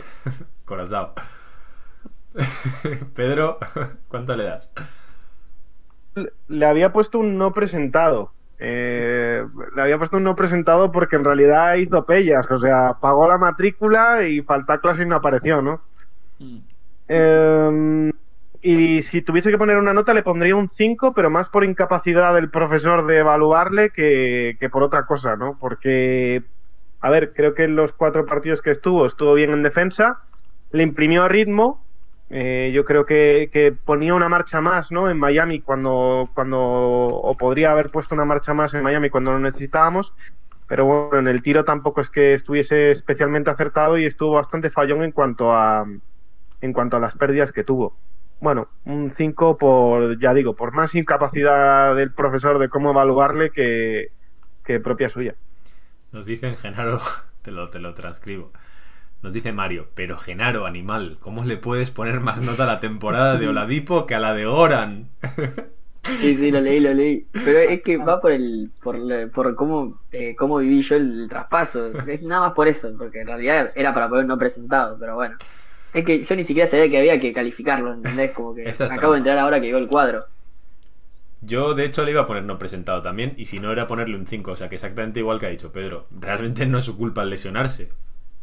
Los partidos que jugó tampoco llegamos a ver su potencial, no estuvo tampoco súper inspirado en ataque, tampoco me siento quién para valorarle en ese aspecto. En defensa sí que rindió bien. Es una pena porque el encaje me parece que era increíble, nos daba muchísima versatilidad no solo en el quinteto titular, sino que también para playoff, el poder emparejarle con diferentes posibilidades de, de guards. Es una lástima, pero no es su culpa. Entonces tampoco tampoco me siento quién, así que le voy a poner lo mismo que Pedro, le pongo un 5 no presentado. me limpio las manos y a otra cosa. Vamos a Casey Okpala, que seguro que es más divertido e interesante que hablar de Víctor Ladipo. Eh, con Casey me apetece que empieces tú, David. Dale, dale Okpalita. ¿Qué decir de Okpala que no hayamos dicho ya? Sí. Pues no sé, tremenda decepción.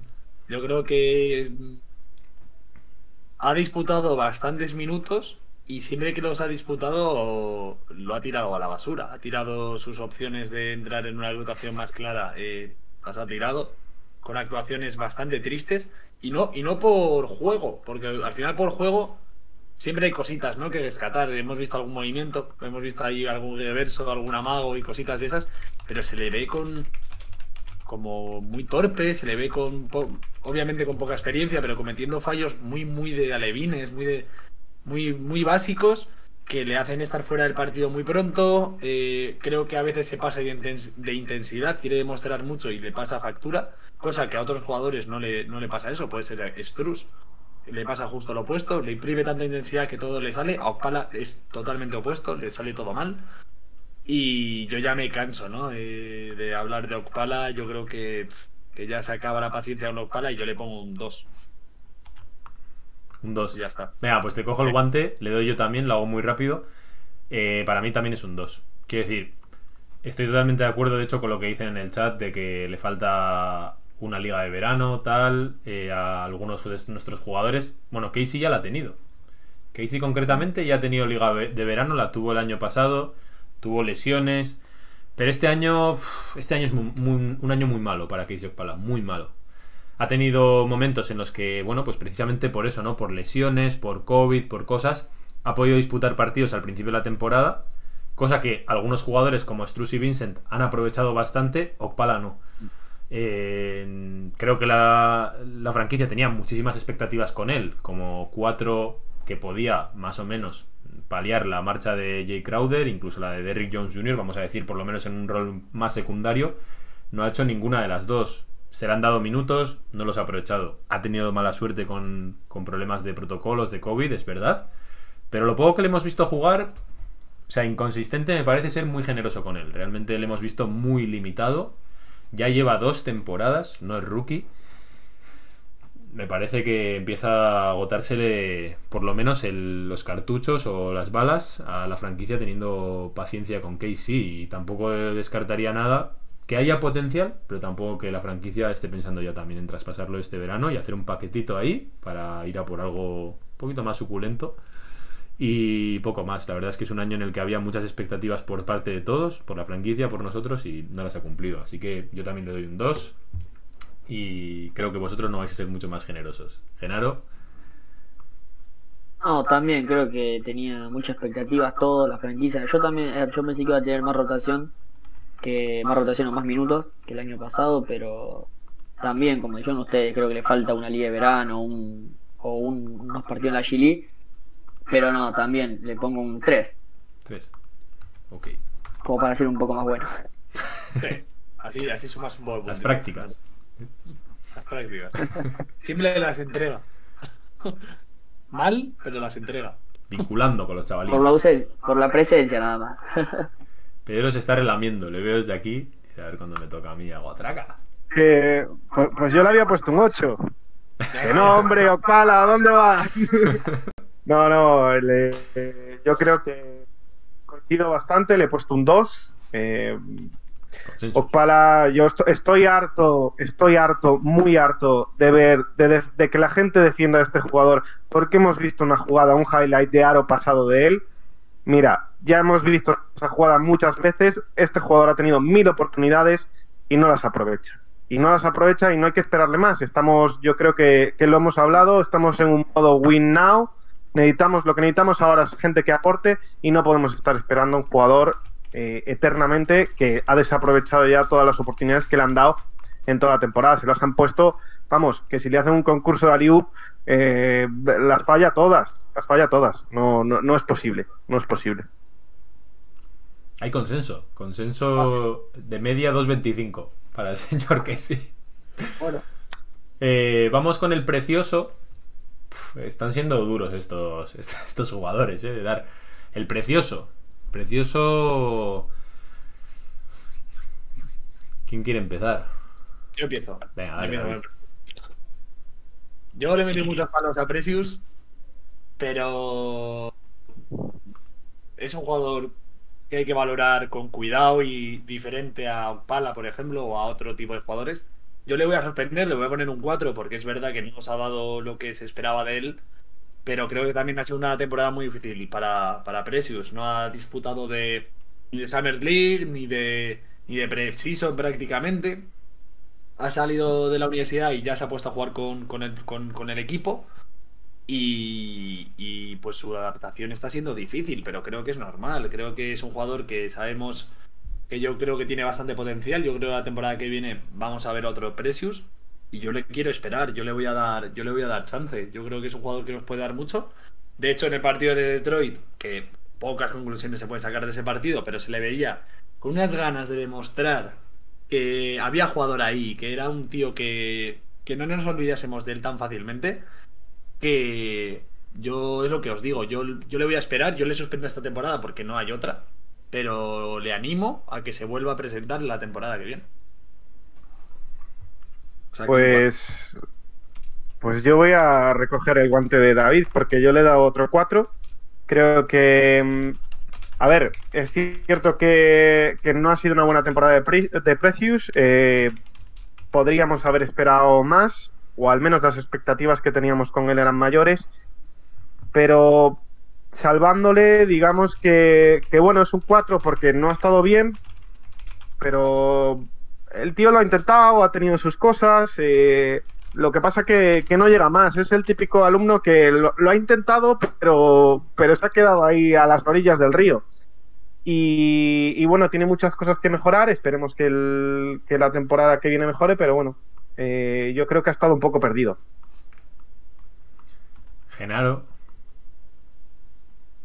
Y también, también le voy a poner un, un 4. Lo pensé, estaba entre un 3 y un 4, pero bueno, es, es rookie y sé que, sé que tiene mucho potencial, que es lo que se ve en los partidos, al menos lo que veo yo. Me acuerdo cuando lo cuando Miami lo drafteó, había un highlight muy bueno que, que tiraba de triple, que hacía de todo y después no ver nada de eso me, me decepcionó un poco, pero bueno, se entiende que una cosa es la universidad, otra cosa es la NBA.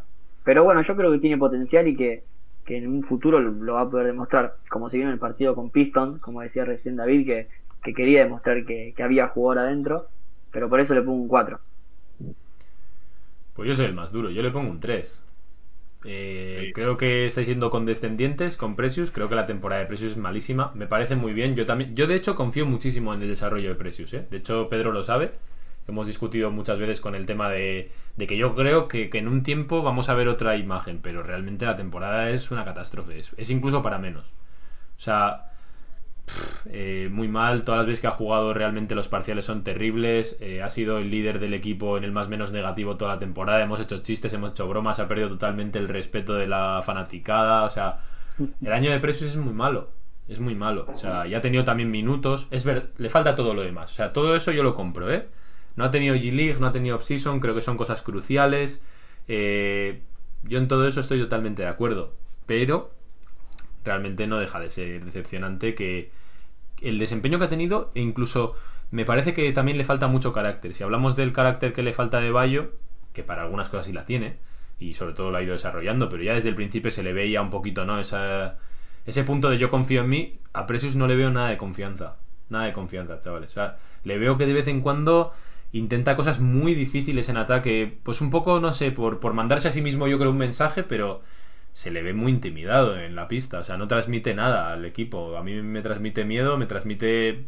No, no se atreve a hacer absolutamente nada y es de hecho lo que más me preocupa de Chihuahua. Yo creo que las demás cosas las puede coger, pero el tema del carácter tiene que desde ya decir, eh, eh. O sea, ese puntito de confianza, por ejemplo, que tiene Tyler o así, yo creo que Yo eso creo le que falta. eso, también, eh, Javi. Yo creo que eso de, de encontrarse un pelín más cómodo en situaciones un poco de debajo del aro, no creo que sea algo que se tiene o no se tiene. Yo creo que se mejora y yo creo que Precious lo puede mejorar. Sí, pero Hay mí- movimientos que sí se le nota como que las quiere hacer rápido y con poca seguridad y poca confianza, pero no sé, al final yo creo que está todo conectado, está todo muy relacionado y no se siente con confianza y le apabulla un poco el momento, pero yo creo que lo puede, eso se lo va a mejorar. yo le veo con miedo en la pista. Más allá de en ataque, ¿eh? incluso en defensa, le veo como que está como así, que no sabe dónde meterse. A mí eso es lo que más me preocupa, decir, eh, eh.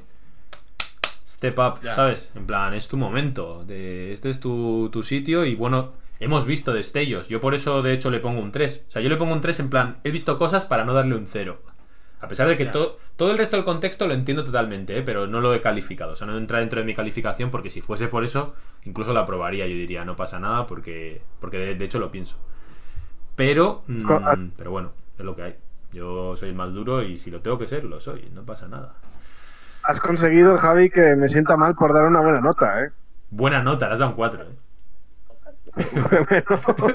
La buena nota de Pedro. La buena nota de Pedro.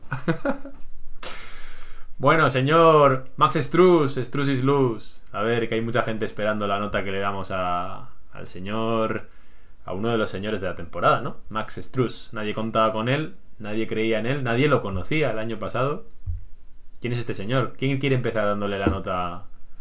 Hay, un, hay una persona aquí en el chat que se llama Mario que está, yo creo que se está viendo, lleva ya viéndonos hora y pico, solo esperando este momento. ¿Quién quiere empezar? Venga, va, vale, empiezo yo. Dale, dale. Yo le he dado un, yo le he dado un 7 a Struz. Creo que ha tenido buena temporada, muy buena temporada, inesperada además. Eh, además es, pues bueno, un two-way que poco más se le puede pedir, pero creo que en ciertos momentos ha, teni- ha habido como momentos en los que ha aparecido, otros en los que ha desaparecido. Creo que además mm, ha pecado a veces de exceso de confianza, ¿no? Eh, cuando ve que no tiene el tiro, pues ha decidido seguir tirando y, y- y- y coge una mala noche y se le nota mucho esa mala noche, pues, pues bueno, yo creo que la temporada de Struz es buena, es muy buena, pero, pero yo le doy un 7, yo creo que un 7 es muy buena nota. Un No 7. está mal. No está mal. No está mal, No está mal. Buena nota. Yo voy a, yo iba a casa con un 7 y me decían. "Eh". Pero porque tú eras muy buen estudiante, David, joder. Tú tenías el estándar más alto. Pedro no. Pedro no. Entonces, para Pedro llegar con un 7 a casa era maravilloso. Los, ya sabes que los malos estudiantes somos los que al final reflotamos y, y después como nos venimos arriba. El Epic Comeback, ¿eh? Como, como, como a Chihuahua va a hacer el año que viene. eres el precioso, Pedro. Precioso eres. Pues no sé, yo por continuar. eh, tengo dudas. No sé si ponerle un 9, ¿eh? Yo creo que bueno, un 9. Porque a mí yo soy un poco mojabragas con Struz. Eh, a mí me ha gustado mucho, sinceramente. Yo creo que el papel de Struz eh, ha estado muy claro desde el inicio. Creo que ha jugado muchísimo más por todos los problemas que hemos tenido con la plantilla de lesiones y COVID.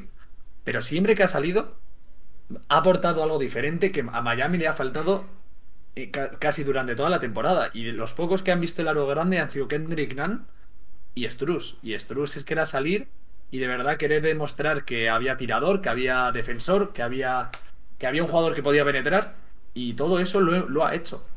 Igual no todo en el mismo partido, pero todo eso lo hemos visto. Hemos visto que es un tirador muy fiable.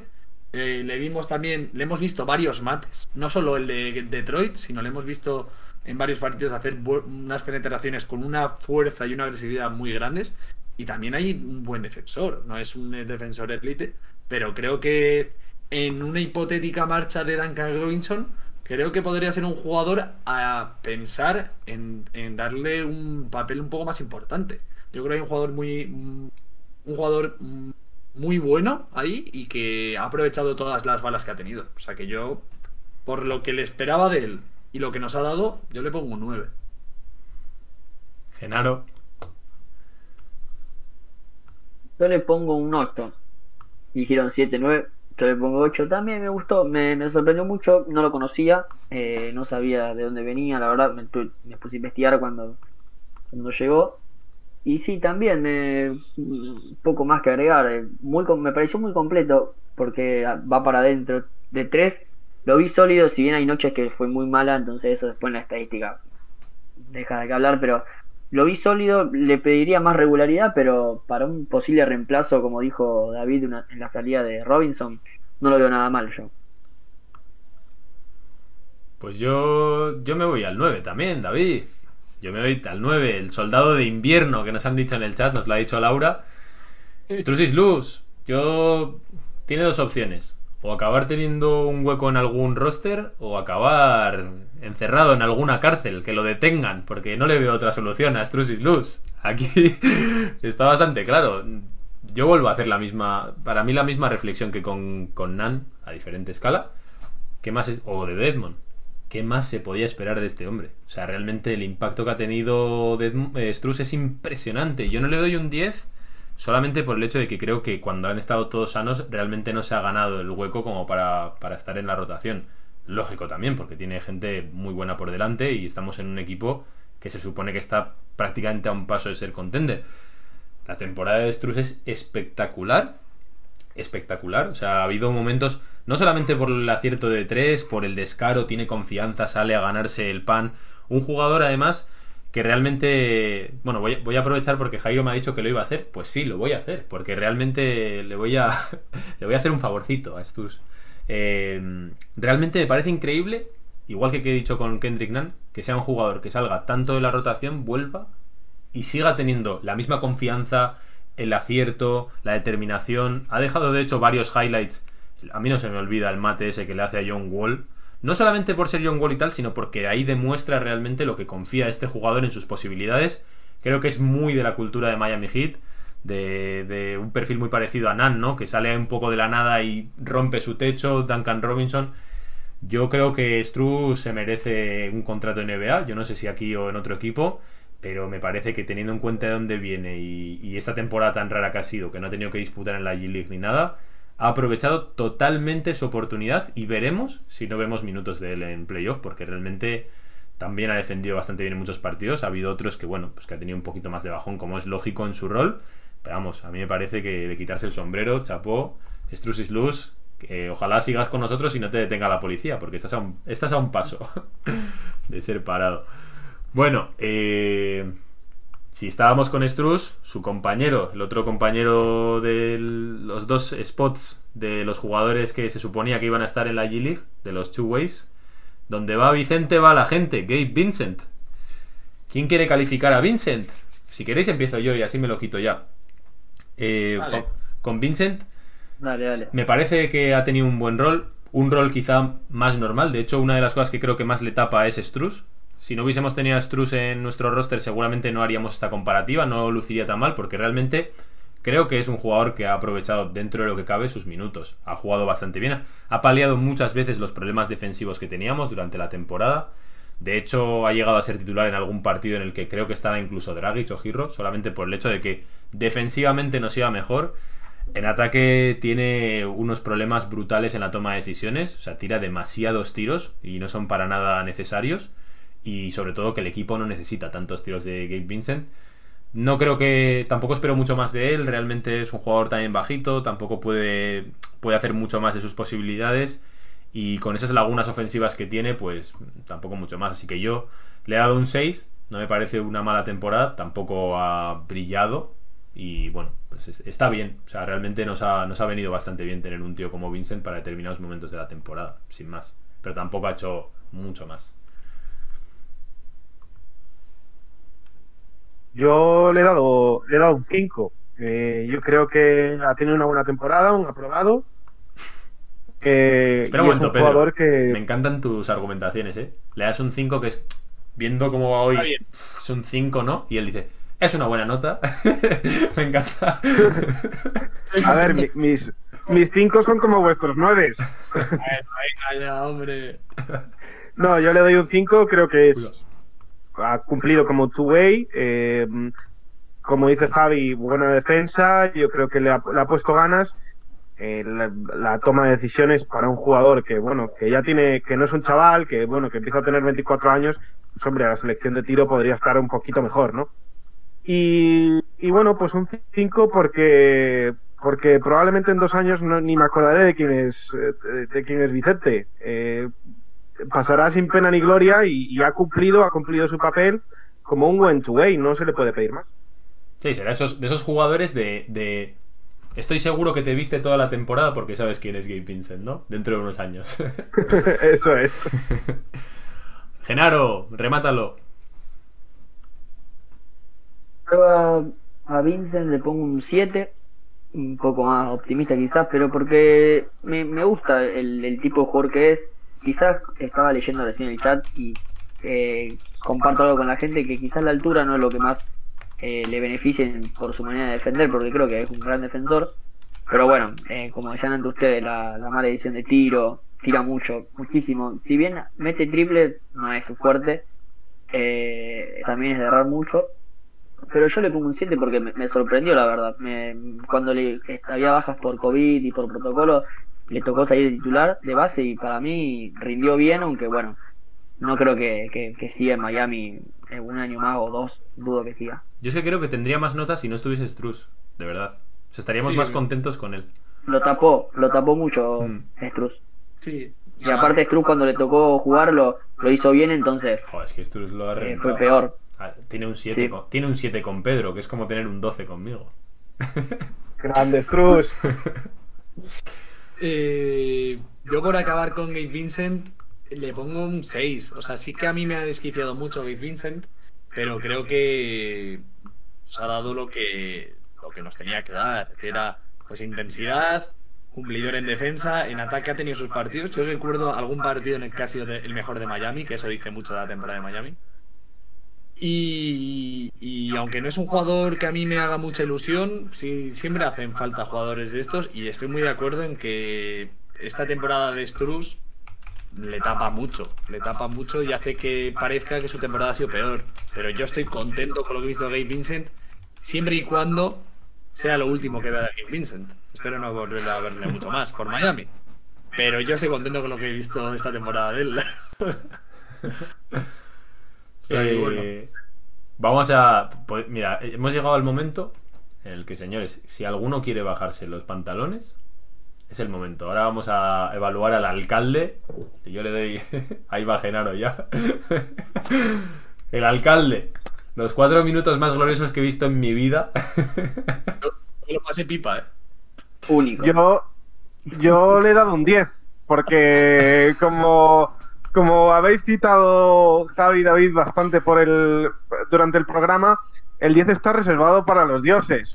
Y señores, eh, quien no lo haya visto, que se vea el, el- el último cuarto, el primer cuarto, el final del primer cuarto del partido contra Filadelfia, el último partido, y el inicio del segundo cuarto. Y ahí dejo mi alegato. Muchas gracias. El profe, ¿eh? El profe sentimental. Eso nos ha puesto. Un dios, Udonis Haslem. Qué crack, tío. Igual le suspendo. ¿Cómo? Igual le suspendo. ¿Perdón? Igual soy Sí, uno de esos. Igual soy uno de esos haters que digo. Es que nos hace falta ese roster spot para traer al turco ese que hemos traído ahora. y el Ludonis que Ya se vaya a su teníamos casa. un roster. El Ludonis, ¿habéis visto alguno? Hizo un programa Ludonis Haslem de esos de enseñar su casa. No sé si alguno lo habéis visto. No. Tiene una pecera, un No. estanque El- de esos con, con peces. eh, una excentricidad. El Olimp. brutal. El Olimpo no sería, ¿no? el Olimpo. Estaba ahí con Zeus, ahí con unos peces.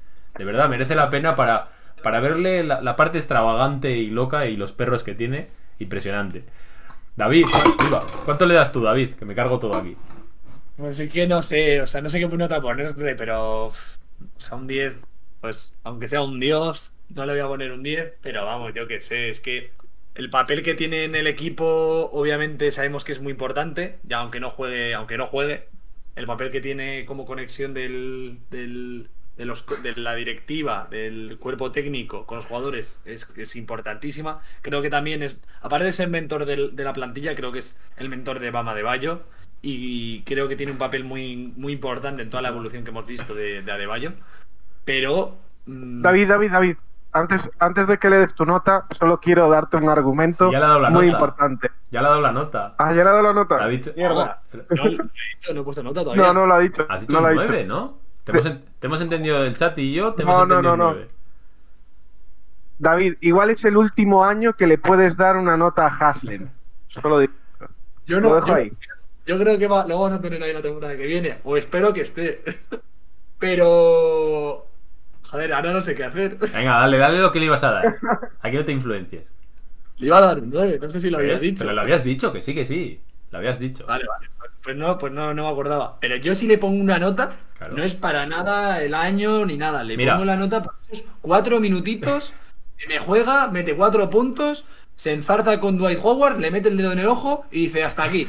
Y ya está. Por eso le pongo la nota. 100%, por, 100 de tiros de campo. O sea, ese tío es un máquina. O sea, lo- le haces las estadísticas por, por 36, por 48, por lo que quieras, los minutos, multiplícalo por lo que quieras y tienes al MVP de la liga. Maravilloso. Te digo, te digo porque cuidado. sé que le habías dado un 9. Porque aquí ya llevaban un rato en el chat diciendo pañolada, abucheos a David. o sea, qué bochorno de David. Ah, De hecho, han amenazado con ir a darte una hostia por aquí también. Te has ganado ya el cariño, la simpatía Sí, de la Hit. Nation. Joder. Si Ahora- le pongo el 10 es por porque me ha faltado un, un mate. Lo gracioso, lo gracioso de todo es que Genaro le iba a dar menos, pero ahora ya sabe que le cae el abucheo del respetable. ¡Kabum! Así que te toca, Genaro, ¿cuánto le das? Yo le iba a poner un 6. No, no, mentira, mentira. Yo, yo proponía que pongamos en donde dice Pedro una D, donde dice David una I, donde dice Carlos una O y donde dice Javi una S. Que es un dios. Para Dios. mí no, no se le puede puntuar nada. Así me Es, salgo. para- es que si le pongo un 9 me van, a, me van a putear. Si pongo un 10, está bien, pero bueno. No sé. Ya está, ya Eh, está. sí, le pongo un 10. Me parece que es ese típico alumno que no hace nada y que cuando hay un problema va a saber que va a estar a, a defender a todo el curso. Entonces, para mí, un 10. ¿Os dais, cuen- Udonis, tienes mi voto. os da- os dais cuenta de que, de que la nota más a- intrascendente de todas, quitando la de Oladipo o alguna de estas, David se ha ganado toda la antipatía de la gente de manera totalmente innecesaria.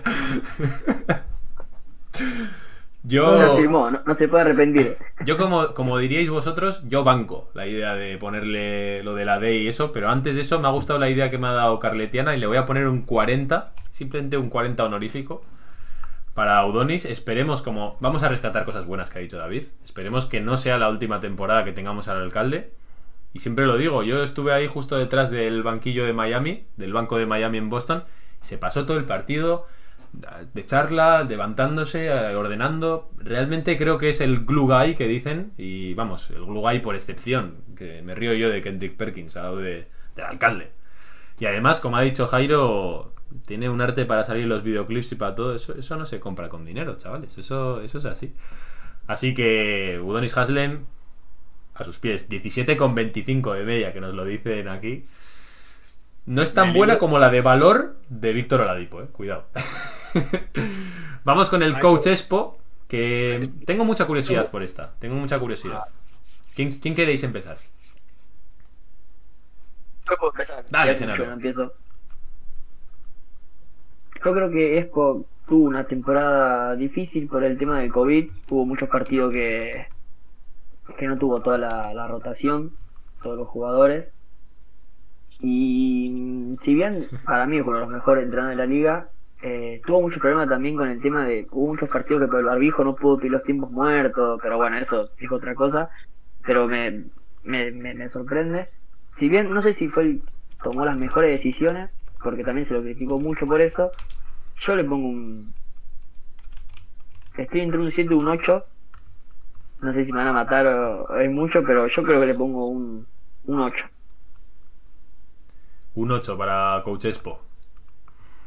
A ver qué nos va Estoy entre el 8 y el 7, no sé, sigo dudando. No, no, pero no, no. Nos has dicho un Me 8. parece que le doy el 8. Se queda el 8. a la 1, a la 2 y a la 3. Eh, David. Espera, David, una cosa. Que sepas que hay gente que dice en el chat que te perdona lo que has hecho porque te pareces a Jesse Pinkman. Y que eres tan... que iba a decir. y que eres... Claro, yo creo que tienen miedo de los coleguitas que puedo tener y tomarme venganza. ¿eh? El que te ha, el que te ha amenaza- el que te ha amenazado con, con darte una hostia se lo debería pensar dos veces, eh. Cuidado, que tú mueves mucho. Cuidadito ¿eh? Yo manejo, ¿eh? Pero sí, yo el tema de Expo. Eh, a ver, voy a tener cuidado con lo que digo porque luego me lleven hostias. Pero es una eminencia. Ojalá nunca se vaya de la franquicia, bla, bla, bla. Pero. Ya puedes hablar. pero Autorizado. creo que no ha estado muy acertado. Creo que ha sido una temporada muy difícil, como, como bien decía Genaro. Pero creo que ha estado un poco perdido. Yo creo que no ha sabido en- durante toda la temporada, no ha sabido con qué iba a jugar, más o menos. O sea, con qué Leonini había encontrado un poco la pieza que parecía que más funcionaba con Jimmy Butler, luego la pierde, luego con Bielitsa no funciona, Precious no, no funciona, hemos estado sin pivot durante muchísimo muchísima temporada, al final ha venido Deadmond, nos ha salvado el culo, pero esas rotaciones, eh, esos malos estados de forma de Tyler Hero, de Dragic, pues todo tendrá que ver un poco con, con todo, pero también tiene que ver el, el- cuerpo técnico, ¿no? Eh, Expo. Y, creo que hemos tenido demasiados problemas de encaje, de rendimiento, que yo obviamente, aparte de achacarse a los jugadores como lo hemos hecho, también se lo achaco a Expo. Y, y en tanto el sistema como, como el rendimiento individual de jugadores, yo creo que ahí tiene, tiene responsabilidad y no la hemos visto. O sea que yo le pongo un 6. Un 6 y no sé si estoy siendo bueno, Generoso. Generoso. Yo tengo curiosidad, Pedro. ¿Qué le has puesto tú? Yo le he puesto. no. Yo le he puesto otro 6. creo que sumando a todo, ¿no? De, de- es obvio que, que todos queremos a, a y nos parece el mejor entrenador que, que pueda haber. Creo que, que es cierto que lo que dice David, y, yo sumaría un par de cositas más. Eh, en primer lugar, el tema de, de los challenge, que yo creo que que está peleado con, con- con ese tema. Ahora, pues bueno, ha empezado un poco a utilizarlos y espero que, que de cara a playoffs le saque un poco más de partido. Y por otro lado, yo le achacaría también el tema de mm, quizá como, como, como mental, ¿no? Como, como un poco el tema psicólogo, de, de saber un poco llevar a los jugadores. En esta temporada de altibajos lo he visto como demasiado alejado de, del, de, pues bueno, de los estados de ánimo que pueden tener cada uno y un poco saber llevarlos. Yo creo que ese punto le ha faltado, que quizá en otras temporadas, pues un Fisdale o, o, un asist- o otro tipo de asistente le ha podido llevar más y creo que, que en cierto modo eh, Caron Butler se, se, ha notado o, ha tenido su, pequeño granito de arena ¿no? en, ese, en ese aspecto, pero creo que siendo la temporada tan difícil que era en cuanto a pues COVID, en cuanto a al, al- a, no sé, a los, a los tiempos, a lo apretado de la temporada y tal, mm, creo que, le ha faltado un pelín de, motivador, ¿no? De entrenador motivador. ¿Qué le pondré yo? Parabaran, parabaran, parabaran. yo el más duro otra vez. Yo le he puesto un 5. Le he puesto un 5. Y porque, sea, y porque es Spoelstra. Si no le pongo menos. Porque tiene, obviamente, duele. No le voy a suspender. No puedo. No puedo. Eh, es mi filipino favorito. Es el. Aquí que ya sabemos, David y yo siempre hacemos esto, ¿no? Es el, mejor entrenador que podemos tener. eh, de verdad, o sea, para mí, para mí es el mejor entrenador de la NBA, sin duda. Yo en playoff mm, le confío a Expo mi vida. Y si tengo que morir, que sea con Expo. No hay ninguna duda. Ahora, pero. pero. eh, realmente me parece que ha sido, para mí, y voy a decir algo que tendría que pensar mucho, pero así a bote pronto, la peor temporada que le recuerdo. Una temporada catastrófica en planificación. Me parece que la planificación fue mala. Todas las apuestas que hicieron entre él y Riley no han, funcionado. Ese agujero en el 4 fue excesivo. O sea, ¿cómo hemos podido estar tantos meses en los que ni teníamos soluciones ni realmente le dábamos suficiente tiempo a las soluciones propuestas por la franquicia? Y yo siempre he dicho que para mí es una spoilstrada el tema de, de Mo que bien no tenía la mejor actitud de todas, ¿no? Ya hemos dicho alguna vez que se quejaba un poquito, ¿no? De que no, no estaba en su. En, la posición que más le gustaría. Pero también creo que tuvo momentos en los que había determinadas cosas prometedoras, por lo menos en el apartado defensivo de Mo Harkless. Yo recuerdo un partido contra Detroit, después de aquel que perdimos de 20 en casa. Justo después teníamos otra vez con Detroit. Y recuerdo que a Jeremy Grant, que estaba. que se salía, le hizo un robo espectacular. Y hemos visto determinadas cositas. A mí me parece mal que no le hubiese dado más, más chance en ese sentido. También creo que los, el, el rol de los jóvenes o de los novatos tampoco lo ha sabido gestionar del todo bien.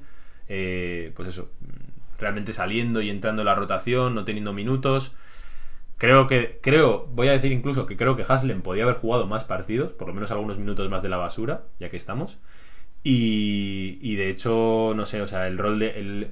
El tema del vestuario me gustaría saber realmente cómo lo ha llevado. Mm, lo decían también en el chat y yo estoy totalmente de acuerdo eh, con el tema de que se nota que no está Dan Craig. Yo creo que es, un asistente muy importante que se nos fue a, a Los Ángeles Clippers. Puede ser que allí se note más la inexperiencia de Caron Butler, yo no lo sé. Pero realmente no puede ser tampoco que juguemos tan mal en ataque. O sea, nos estamos acostumbrando a ser élite defensiva y realmente malos en ataque. Ahí habrá que encontrar culpables. O bien de la gestión deportiva por hacer una configuración de la plantilla como es, o del entrenador. Ha sido una temporada muy complicada por el tema del COVID, por el tema de las lesiones. Pero realmente no entiendo. Yo creo que no hemos llegado a dosificar del todo bien tampoco a Goran Dragic. No hemos llegado a dosificar quizá del todo bien a Iguodala, que para mí han jugado demasiados minutos. Yo no sé si tampoco ha llegado a hablar con ellos de tienes que ser más agresivo, todo este tipo de cosas. No sé hasta qué punto ha hecho de entrenador ahí, de mm, coach mental, como comentabas, Pedro. Y a mí el punto ese de sacar y volver a meter a jugadores después de 15-20 partidos como si volviesen a estar igual, a mí me parece que eso hay que gestionarlo de otra manera. Y tiene bastante suerte con que Kendrick Nunn haya salido como ha salido. Ha tenido mucha suerte también con Struz, pero lo normal es, para mi gusto, incluso más casos como el de Harkless o más casos como el de Bielitsa. Y Bielitsa tampoco es tan malo. O sea, realmente no es tan malo como lo hemos visto. Tampoco es tan malo Harkless como está demostrando. Yo me pasé todo el principio de la temporada diciendo, Harkless está jugando horrible, pero no puede ser tan malo. No puede ser tan malo. Y si, y, si no es tan malo, algo de responsabilidad tiene el entrenador. Entonces, para mí ese tipo de cosas me hacen... Para mí es la, la peor temporada que le recuerdo. De hecho, y por último ya, el hecho de depender tanto de Jimmy Butler habla mal de nosotros. Habla mal de nosotros como equipo y creo que habla mal también en parte del entrenador, porque yo creo que no quieres dejar al azar de que Jimmy Butler juegue en modo MVP el hecho de que ganes o pierdas los partidos. Entonces, sí que le doy muy positivo el hecho de volver a haberle encontrado encajes a Duncan Robinson y por supuesto que hayamos vuelto a ser defensivamente brutales y el encaje que encuentra otros jugadores, por eso no le suspendo. Pero para lo que yo considero a Expo, creo que ha tirado parte de la temporada regular con muchos ajustes bastante dudosos. Y espero que ahora en playoff, yo confío 100% en él, porque en playoff me parece un maestro y, en ese sentido yo creo que estamos todos de acuerdo. Nos piden desde el chat eh, varias cosas. La primera nos lleva Jairo un rato, si no, no va a callar. Así que Jairo, como me he portado hoy mal con él, voy a ser el bueno. Nos pide que, que le demos puntuación al pirata gabonés, a Chris Silva. ¿Alguno quiere hacer eso simplemente por la galería?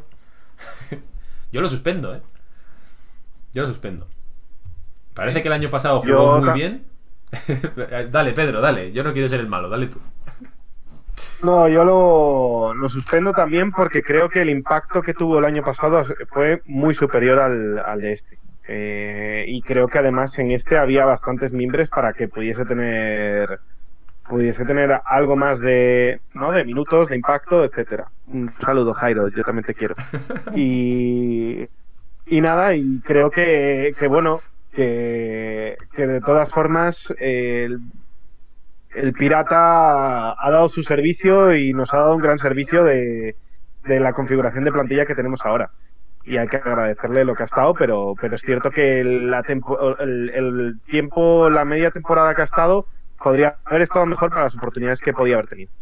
Yo estoy decepcionado con Chris Silva, de hecho. Me va a matar, Jairo. Pero el año pasado fue uno de los jugadores que más me gustó, de los que más me sorprendió. Le imprimió sobre todo energía al equipo, realmente estuvo tremendo.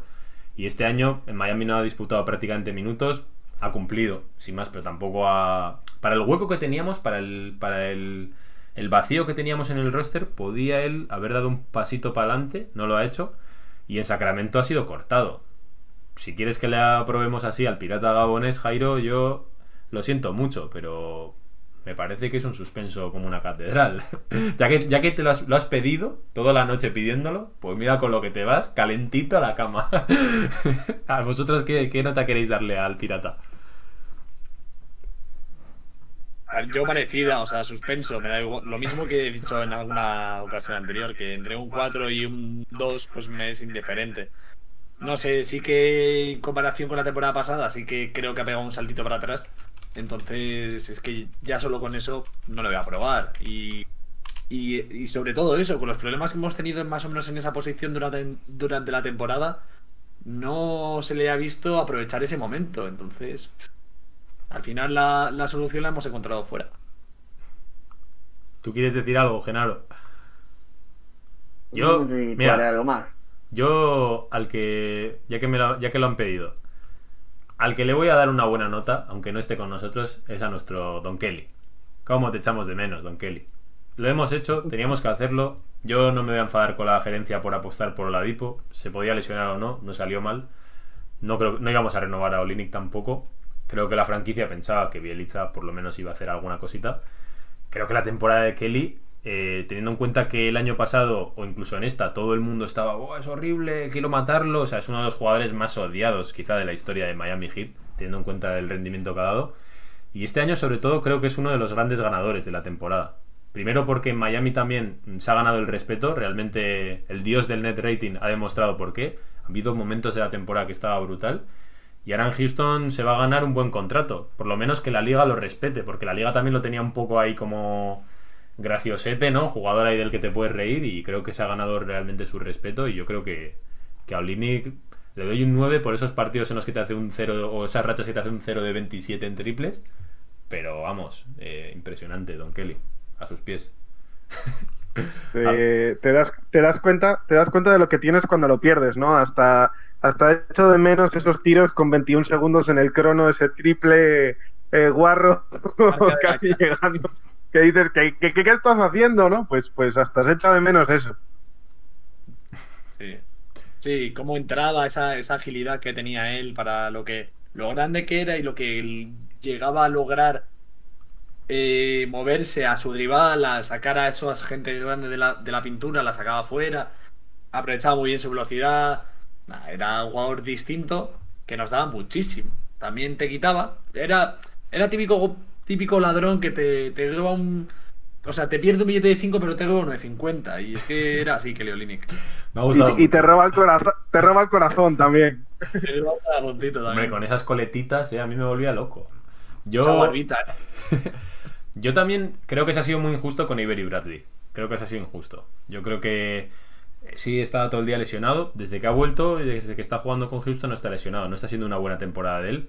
Pero creo que este equipo, sobre todo a nivel exterior, le hacía falta un jugador para emparejarlo a nivel defensivo con otros grandes exteriores de la liga. Tenemos, para mi gusto, un, un una formación exterior, no sé cómo decirlo. Es que me viene todo el rato en inglés, hoy no sé qué me pasa, el backcourt, ¿no? Lo que tenemos es realmente malo en defensa y le hace obligarle a Spoelstra a diseñar todo el rato zonas, esquemas defensivos, adaptarse para los 72 partidos de liga regular que tenemos. Eso es un suicidio. Yo ahí sí que estoy con Spoelstra.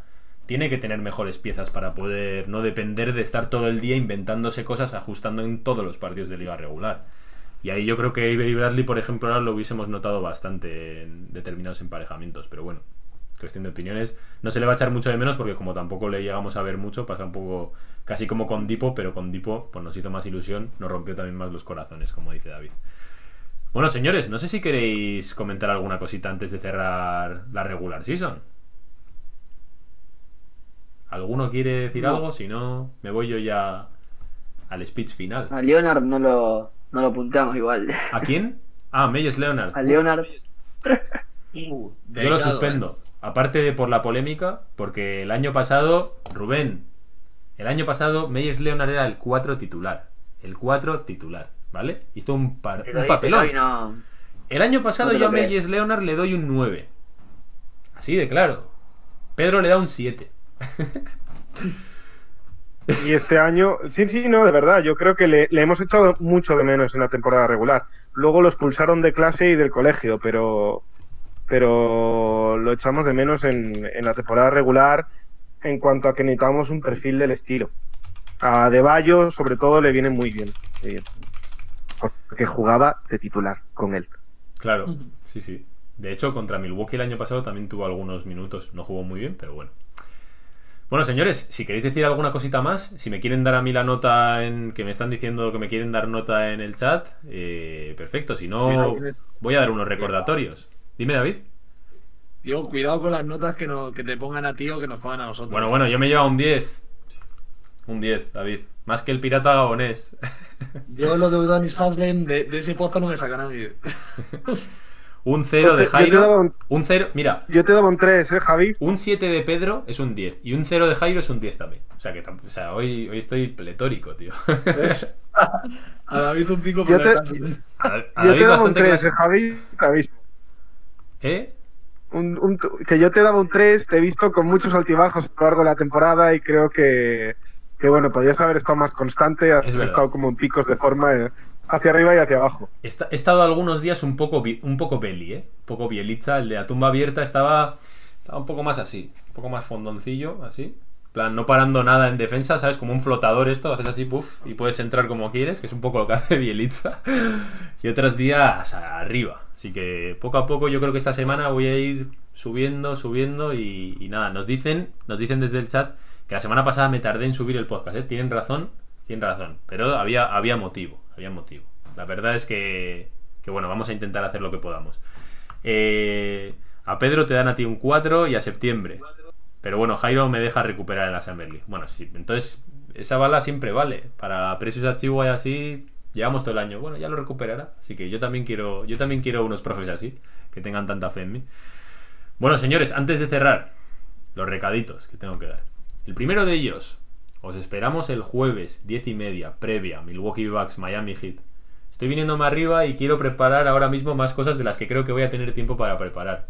Pero por lo menos en análisis, mmm, no sé si audiovisual, pero por lo menos el, el de la serie ya la tengo más o menos pensado, así que eso va a estar ahí. Vamos a tener además, como he dicho antes, a Milwaukee Bucks Argentina para traernos un poquito cómo lo ven ellos, a ver si, si se portan bien, si no le damos nota también. Y, bueno, eso por esa parte. Eh, también he de decir que no le he dado a grabar, así que no sé cómo voy a extraer el audio y subirlo a podcast. Espero poder hacerlo porque se me ha pasado totalmente, ya lo he visto a la hora y pico, ya no le iba a dar. Clásicas mías, es lo que tiene. Y por lo demás, despediros a vosotros, fundamentalmente Genaro y Pedro, que sois nuestros invitados. Muchísimas gracias por venir, espero que os lo hayáis pasado bien. Y, y Pedro, hasta claro que eres el, el profe duro, tío. Bueno, alguien tiene que interpretar ese papel, ¿no? Pero, pero millones de gracias a vosotros por, por haberme invitado y por estar aquí para poder dar un poco de cera a, a los jugadores que se lo merecen. Eso es. Alguien tiene que poner. Igualmente. Alguien tiene que hacer el papel. Si no, si no lo soy yo, además, Pedro. Me vienes muy bien. Y tú lo haces encantado, ¿a que sí, Pedro? Yo, vamos, estoy más feliz. Ahora me voy a la cama contentísimo. Luego tiene el besito de Rubén de buenas noches y ya, ya con eso le vale. Ya está. Genaro, muchas gracias a ti también por venir eh, con nosotros. No, gracias, gracias por invitarme. Muy bien. David, tú y yo, ¿nos vemos el jueves o qué? Eso parece. A ver si traemos. Eh, ¿Eh? Dime. Si Dios quiere. Si Dios quiere, si Dios quiere. Igual también tenemos a Pedro y a Genaro por aquí, que, que seguro que quiere venir ahí en modo argentino.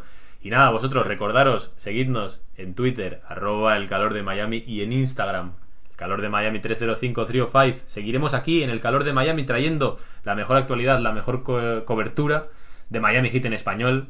Esto ha sido todo por hoy. Volvemos el jueves. Así que, como siempre, seguimos en el calor de Miami. Hasta la próxima, chicos. Chao.